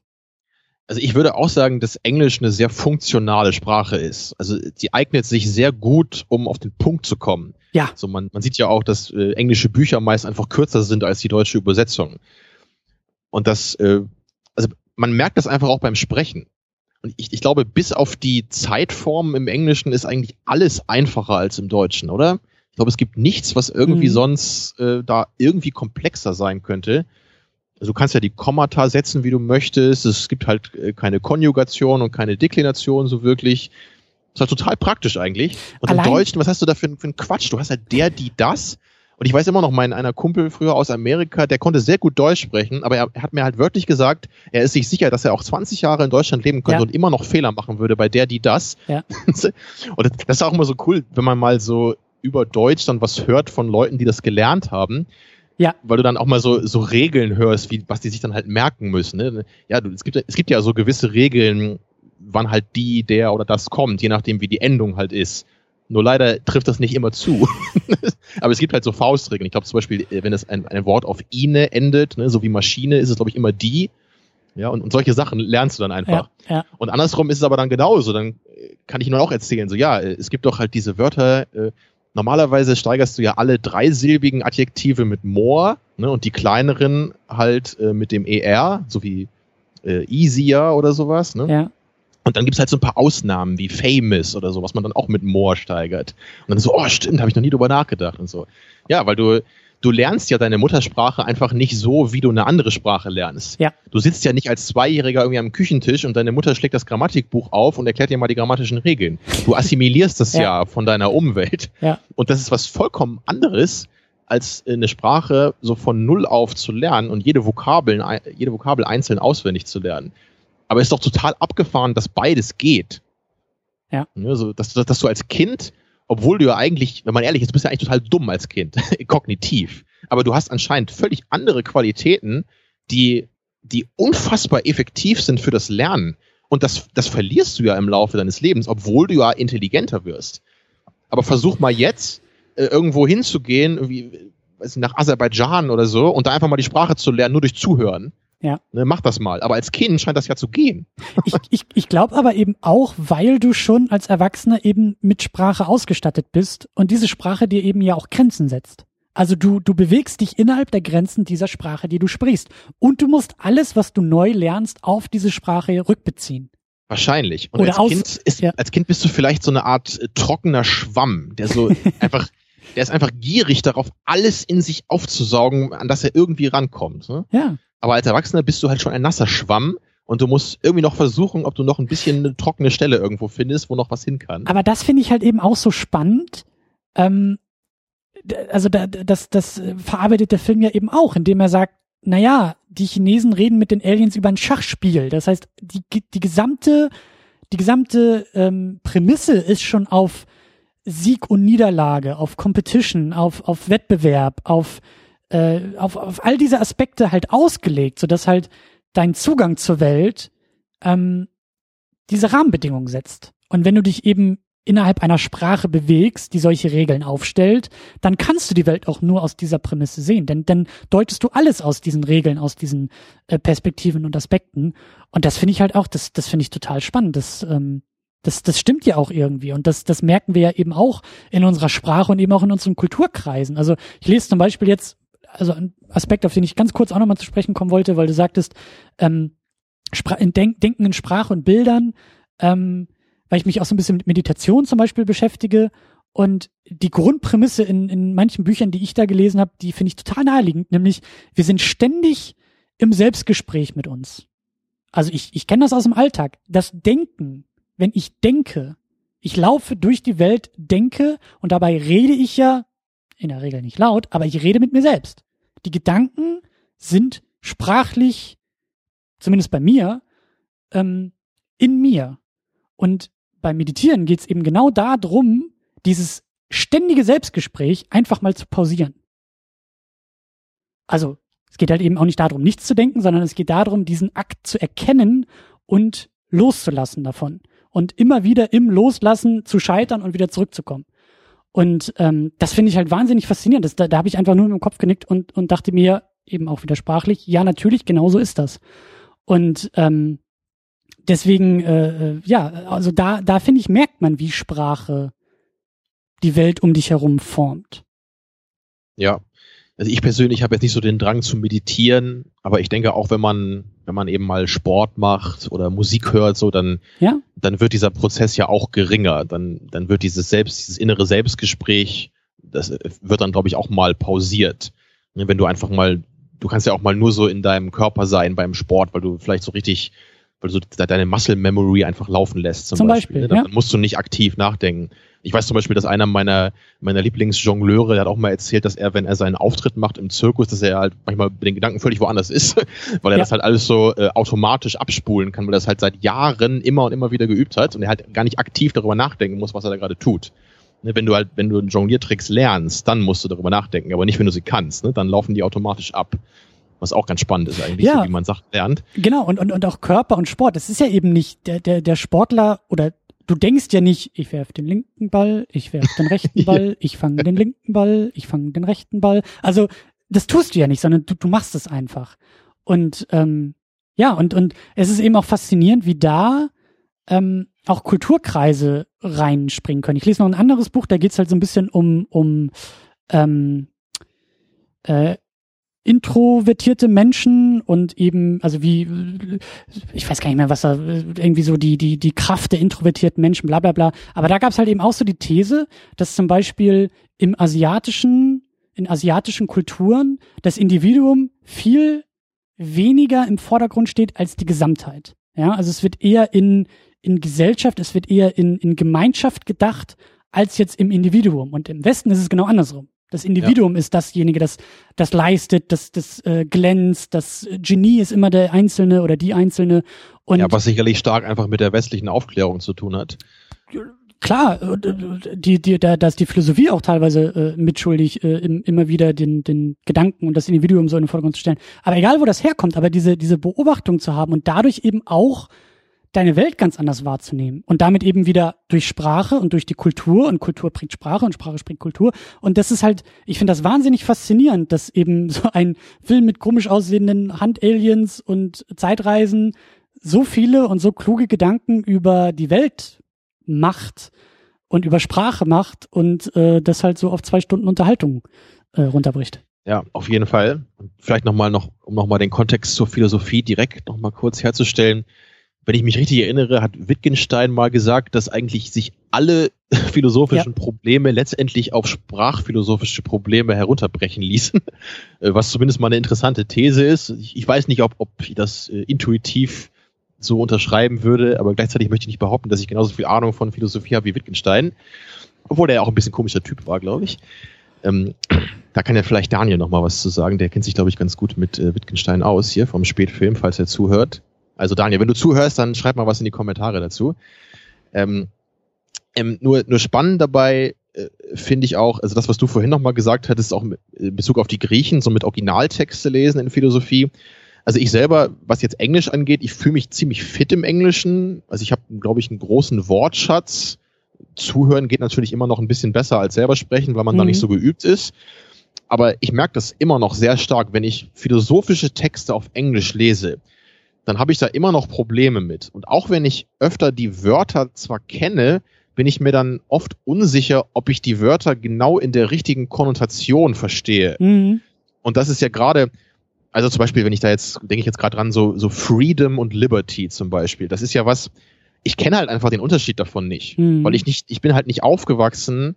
Gutes Beispiel, ja. Ne, in, in, in, in einem Land, wo diese beiden Wörter ne, benutzt werden in der Alltagssprache oder sowas und ich deswegen irgendeinen Unterschied davon kenne. Ich weiß, dass beides irgendwie Freiheit heißt. Aber ob das eine jetzt eher das andere oder das eine heißt, ne, hat das andere jetzt eher noch eine größere Konnotation oder sowas, habe ich keine Ahnung von. Und deswegen ähm, ist es dann natürlich richtig gut, wenn du einen Übersetzer hast, der den Unterschied kennt ja. und den auch richtig übersetzen kann. Da musst du dich natürlich dann darauf verlassen, dass das stimmt. Und ich habe das oft in Seminaren gehabt, dass dann der Dozent meinte, also die Übersetzung hier finde ich aber nicht gut, ich würde das halt eher so sehen. Ist natürlich dann immer streitbar. Ne? Das ist halt ein Problem. So, da, da, da weiß ich halt nie, was ich dann machen soll. Ne? Soll ich jetzt bei einem, wenn ich die Wahl habe zwischen Englisch und Deutsch in einem philosophischen Text, soll ich jetzt das Englische oder das Deutsche lesen? So, Deutsch geht eigentlich immer schneller zu lesen und gleichzeitig weißt du halt nicht, kriege ich den Sinn jetzt ein bisschen besser mit oder ein bisschen schlechter. Ne, man, man kann es halt nicht genau wissen, weil ich die Übersetzung ja nicht so perfekt beurteilen kann. Ja. Und da bin ich halt eben dann auch wieder der, der Film- und Buchsnob, der sagt, ähm, oder ich bin da sehr froh drum, dass mein Englisch mittlerweile so gut ist, dass ich das alles sozusagen in erster, aus erster Quelle konsumieren kann. Ja, also in dem Moment, ich, ich gucke mir Arrival auf Englisch an, weil ich selbst übersetzen und verstehen kann und eben nicht eine, ein, ein, eine Übersetzung aus anderer Hand braucht. Und egal wie gut sie ist, sie wird immer ein bisschen verfälschen. Oder sie Aber wird halt eben. Film habe ich jetzt auch nicht das Gefühl, dass ich da elementare Informationen nicht mitbekomme. Das ist jetzt wirklich aber bei, bei sehr fachlich spezifischen Texten habe ich halt schon noch das Gefühl. Klar, aber auch da, ich, ich äh, erinnere mich da an einen äh, Dozenten, den wir, glaube ich, auch beide an der Uni hatten, äh, der für mich was ganz Tolles mal, mal ähm, äh, ja, stark gemacht hat, nämlich auch das Nicht-Verstehen wie wichtig gerade in der Philosophie es auch ist, jetzt nicht nur auf Sprache bezogen, aber so generell Dinge nicht zu verstehen und damit eben den philosophischen Prozess auch in Gang zu setzen. Also auch ja, erstmal auszuhalten, damit umgehen zu können. Ne? Genau, auch auch erstmal auszuhalten, dass man da jetzt, also man, man, man versteht ein Phänomen nicht oder auch ein, eine Bedeutung oder einen Philosophen. Du verstehst es nicht. Aber das ist eben dann die Grundlage, das gilt es erstmal auszuhalten, das gilt es als Einladung anzusehen, sich dann natürlich einem besseren Verständnis anzunähern und ähm, eben auch auf sprachlicher Ebene und vor allen Dingen auch mit sprachlichen sprachlichen Übersetzungen. So, ich meine, so lernst du halt schlussendlich auch erst eine Sprache, indem du sie erstmal gar nicht verstehst. Tja, das Spannende ist ja auch, dass es selbst im deutschsprachigen Raum Philosophen gibt, wo du eigentlich erstmal Vokabeln lernen musst. Ja, Wenn du klar. eben Kant und Heidegger liest, da heißen teilweise Wörter einfach was anderes, als was du damit normalerweise verbindest. Oder, oder bei Heidegger gibt's ja dann so, so Wörter wie, wie Vorhabe zum Beispiel. Dann weißt du überhaupt nicht, was soll das eigentlich genau bedeuten. Das musst du dir halt erstmal aneignen. So, weil gerade Heidegger hat ja sich selber als Programm gemacht mit seinem Sein und Zeit, dass er sich selber ein Vokabular ja. entwickelt, um im Grunde noch genauer philosophisch seine Gedanken formulieren zu können. Ja. Ja, aber wie, wie das oft so in der Philosophie war, hat das leider nicht so richtig geklappt und ich glaube, das Buch ist auch nicht fertiggestellt worden. War das nicht sogar so bei Sein und Zeit, dass er diese ganzen äh, Vorläuferkapitel alle fertig geschrieben hatte und sobald dann eigentlich der Kern kommen sollte, hat er dann irgendwie aufgehört oder so? ich, glaube, meine, ja. das, ich meine mich daran zu erinnern. Aber, ja, aber also dieses, dieses Motiv kann man in der Philosophie auch schon seit langer Zeit erkennen. Nämlich, also auch viele Philosophen haben natürlich gemerkt, dass Sprache immer auch Grenzen setzt. Mhm. Und sie haben dann versucht, eben zum Beispiel mit naja, der Erfindung einer eigenen Sprache, möchte ich nicht sagen, aber mit der, vielleicht zumindest mit der Umdeutung von manchen Begriffen, haben sie versucht, diese sprachlichen Barrieren, so intersubjektiv, die abzubauen, um ihre Philosophie wirklich richtig vermitteln zu können. Mhm. Ja, aber so richtig funktioniert das leider nicht so wirklich, ne? Dann, also, weil du musst ja immer dann auch die neue Sprache irgendwie lernen, und ob du die wirklich genau so verstehst, wie das der Autor intendiert hat, da bleibt immer ein Restrisiko, wo man eigentlich nur hoffen oder vertrauen kann. Und damit bist du sofort bei dem Problem der Kommunikation. Also äh, ich mhm. weiß nicht, woher ich das hab, aber so ein, ein, ein Schlagwort ist ja auch Kommunikation ist das, was ankommt. ne? Deswegen geschehen ja immer so viele Missverständnisse und so viele Streitigkeiten ja. und ganz oft einfach auch nur um heiße Luft, weil Leute sich einfach missverstehen ja, und ne, so wie in einem Film, Waffe. Ja, aber was meinen Sie mit Waffe? Meinen Sie das gleich wie wir oder benutzen Sie den Begriff gerade falsch? Und dann, ich meine, das ist ja auch eine der, der grundlegendsten philosophischen Fragen, nämlich, was meinst du mit, wenn du sagst? Was meinst du mit so einem Begriff wie äh, Bewusstsein oder so? Oder auch was Banales. Was meinst du, wenn du Liebe sagst? Was meinst du, wenn du Schmerz sagst? All diese Dinge, also das ist ja eben das Handwerk der Philosophie, all diese Sachen nochmal noch mal auszubreiten und zu hinterfragen. Ja. Und, und da hat ja. der Film ja auch das beste Beispiel gegeben, mit dem, was du gerade angesprochen hast. Ja. Man kann sich ja total einfach vorstellen, dass in einer fremden Sprache Werkzeug und Waffe eng miteinander verknüpft sind. Weil es ist ja was sehr ähnliches. Ja. Und dann in dem Moment, wo dann das Alien sagt, so offer Weapon oder offer Tool eben. Und das eine ist halt also es ist so irre, weil es, es, es ist halt ein Begriff, ne? Tool oder Weapon. Jeder würde sagen, es ist eng verwandt. Oder nehme ich jetzt zumindest mal an. Also für mich ist es sehr eng verwandt, intuitiv. Klar, und du kannst auch sagen, die Waffe ist ein Werkzeug. Genau. Ist also ganz klar, ne? Und äh, also da ist sich eigentlich jeder einig und gleichzeitig erkennt man, dass die eine Deutung hm. etwas fundamental anderes ist als die andere. Ne? Die, allein diese zwei Wörter, ne, so ein Offer Weapon und Offer Tool, das eine ist halt total destruktiv, angreifend mhm. mhm. und das andere ist unterstützend, aufbauend, ne, hoffnungsvoll. Mhm. Also es, es ist fast gegensätzlich, wie es ankommt, dieses Statement, obwohl der Begriff, der es beinhaltet, wohl, oder, oder beide Deutungsebenen des Begriffes sehr, sehr ähnlich sind. Und das ist doch vollkommen abgefahren, ne? was, was Sprache allein durch diese zwei Wörter ja. ne, da anrichten kann. Und ich glaube, wir beide sind da auch äh, Sprach- und Philosophie-Nerds genug, dass wir diesen, diesen Moment total abgefeiert haben, als Amy ich Adams sprachlos. diesen, diesen, äh, diesen Satz an die Tafel schreibt, irgendwie, ich glaube, ähm, was war das? What, nee, what is your intention? Oder irgendwie sowas war das doch, ne? Why are you here? Oder irgendwie, Genau, das wollen sie ja immer wissen, ne? Why are you here? Ja, aber das war, glaube ich, noch ein bisschen komplexer, als sie das irgendwie aufgeschrieben hatte. Ich weiß nicht mehr genau, wie, wie, wie der Satz hieß, aber. Ja, weiß ich jetzt auch nicht mehr. Aber sie hat den halt so schön grammatikalisch und sprachlich auseinandergenommen und gesagt, okay, dazu muss man halt erstmal irgendwie ein Konzept hiervon haben und ein Konzept davon Ach, das haben. Du, und, ja, ja. Äh, Rückbezug und haben sie das überhaupt und verstehen sie die Welt überhaupt so wie wir oder nicht? Genau, und, weil, weil da ja ihre Vorgesetzten wissen wollen, so, was machen sie eigentlich da den ganzen Tag mit den Aliens da? Ne? Sie fragen sie einfach mal hier, warum die da sind und gut ist. Ja, genau, das dann, geht doch ganz dann erklärt einfach. sie eben halt mal, was das ist, was ein so ein Satz für verschiedene ne, grammatikalische Ebenen ja. hat und was man alles verstehen muss, um überhaupt diese grammatische Funktion des einen Wortes zu verstehen. Absolut. Und da wäre es eigentlich sogar fast noch spannend, mal in die deutsche Übersetzung des Filmes reinzuhören, um zu gucken, wie sie diesen Satz an der Tafel eigentlich ins Deutsche übersetzt haben, weil da gibt's bestimmt auch schon wieder irgendwelche vielleicht so leichte Sinnverschiebungen, weil die deutsche ja. Sprache anders funktioniert. Und da sitzt doch irgendwo so ein Heptapod vorm Fernseher und hält sich da ein Tentakel vor die Augen. ja. Ja. Tja, aber daran sieht man ja wirklich, was für ein essentieller Bestandteil für das menschliche Leben die Sprache eben ist. Ja. Wie sie das Denken prägt ne, und auch wie sie eben was eine Kommunikation hast du gerade als Stichwort gesagt, wie es auch emotionale Reaktionen bei dir auslösen kann. Einfach nur, wenn du ein bestimmtes Wort hörst. Das ist ja das absolute Social Media Phänomen heutzutage, ne? weil ja. gewisse, gewisse Begriffe vollkommen unabhängig ihrer eigentlichen Bedeutung können halt so total triggern heutzutage. Können gleich irgendwelche Assoziationen mit möglicherweise vollkommen unabhängigen Themen auslösen und sehr oft zu so fundamentalen Missverständnissen und krasser Unproduktivität führen in jeder Diskussion. Ja. Und das, das ist halt total schade, was ich, was ich halt ganz oft eben immer sehe in, in Gesprächen.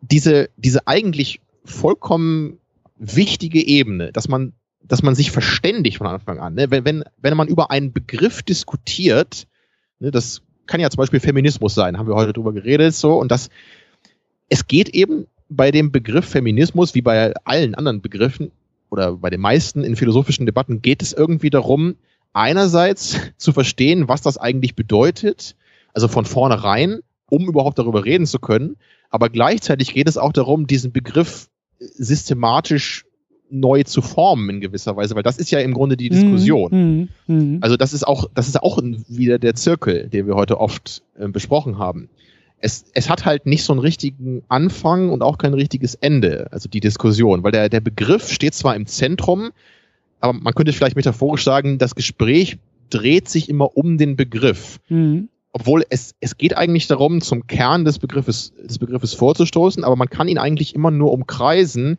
und vermutlich nie wirklich zum Kern vordringen, weil dafür, es wird immer eine gewisse intersubjektive Unterscheidung geben. So, man, man wird es niemals schaffen, dass ein Begriff wie Feminismus oder Freiheit oder was auch immer bei allen Leuten genau die gleichen Assoziationen auslöst. Das geht halt nicht. Ja. Aber man muss gleichzeitig versuchen, auf eine, auf eine Ebene zu kommen, wo man sich produktiv darüber unterhalten kann.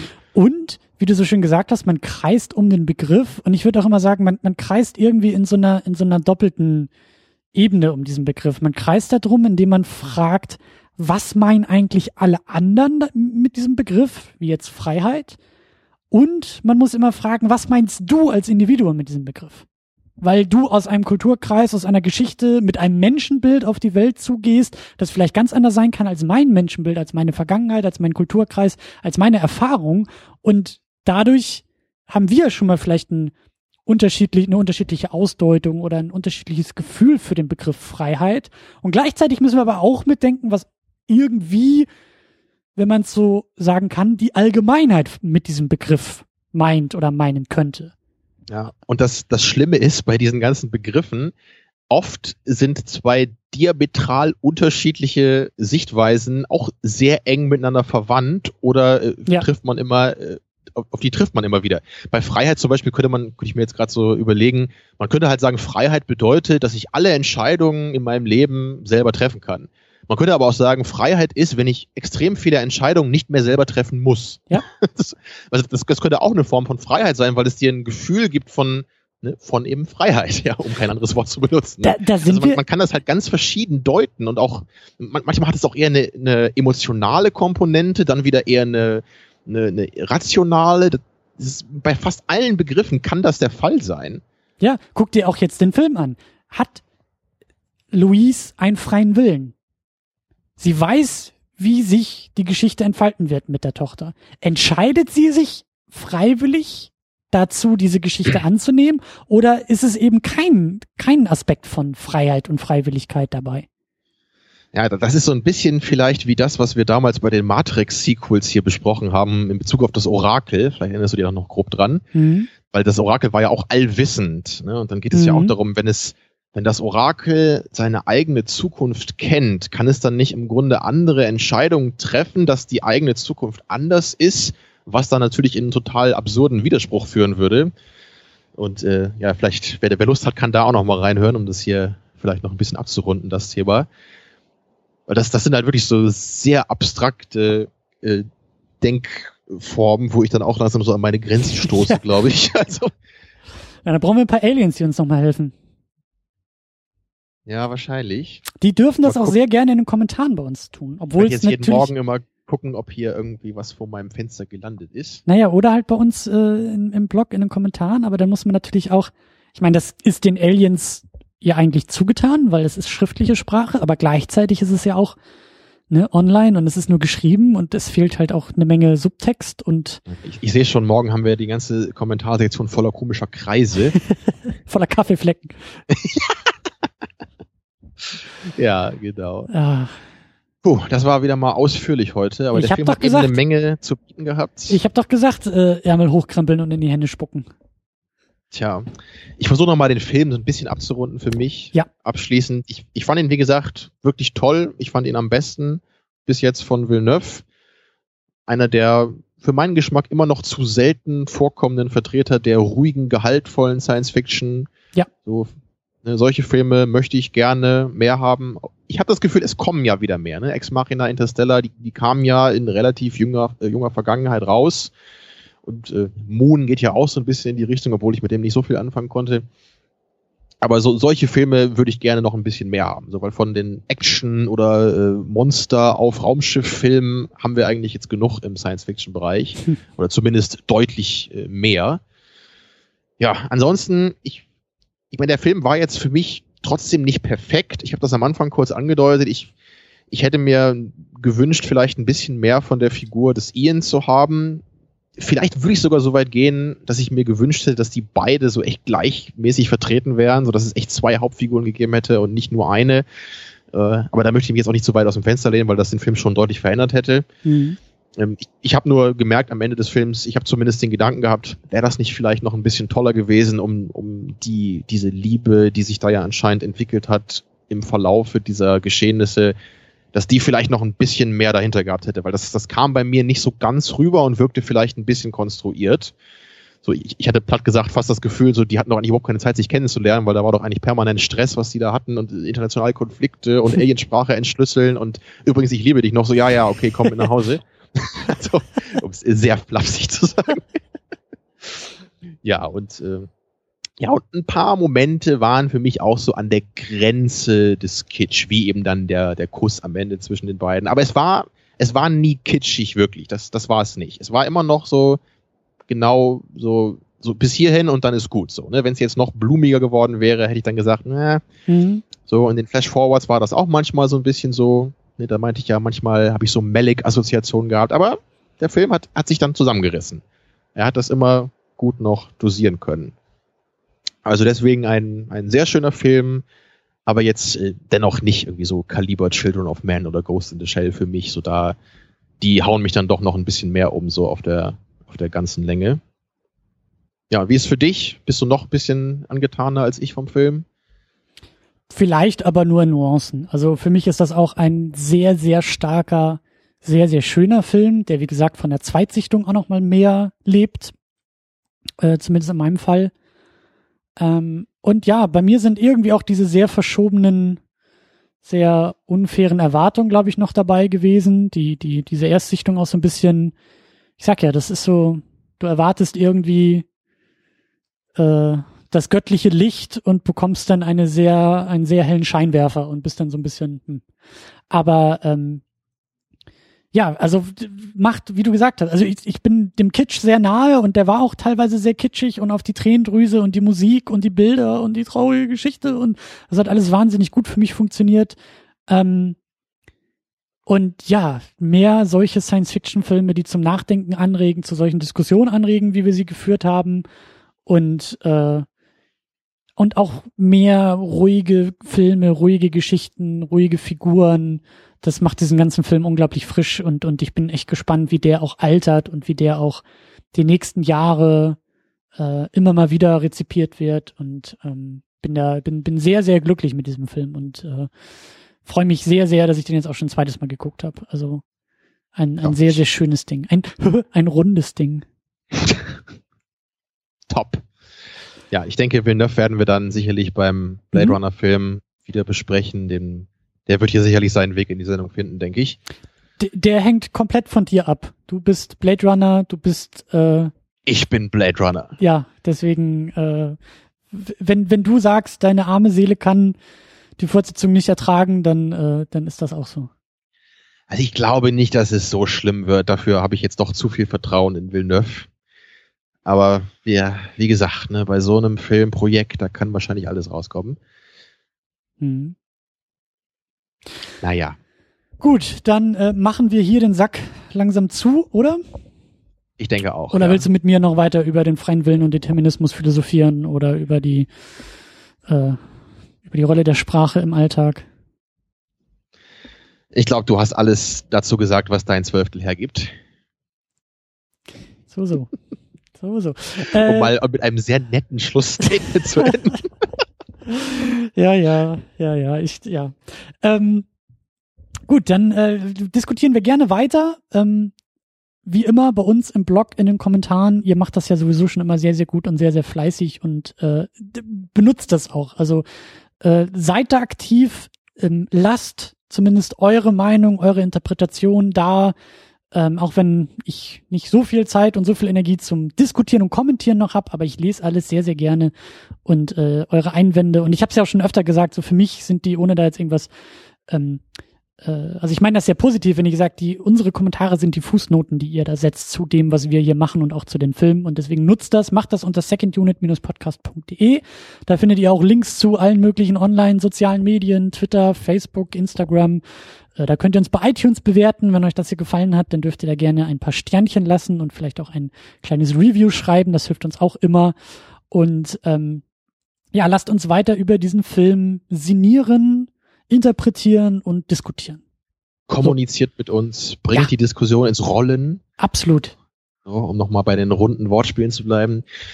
Ja, und äh, Second Unit meldet sich bald wieder und äh, wir beide dann wahrscheinlich bei The Revenant wieder. Ich weiß nicht, ob du vorher noch was anderes rausbringst. Das äh, weiß ich auch gerade Gucken nicht. wir mal. Aber äh, um Ostern wird äh, was zu The Revenant passieren. Da, ja, genau. Supi. Bis dahin Dann sammeln wir, wir Kraft und Energie und äh, trinken fleißig und viel Kaffee. Ja, esst ordentlich Büffelfleisch. Bis dann. Wo kam das denn jetzt schon wieder her? Gut, äh, ich würde sagen, lasst es, aber äh, tschüss.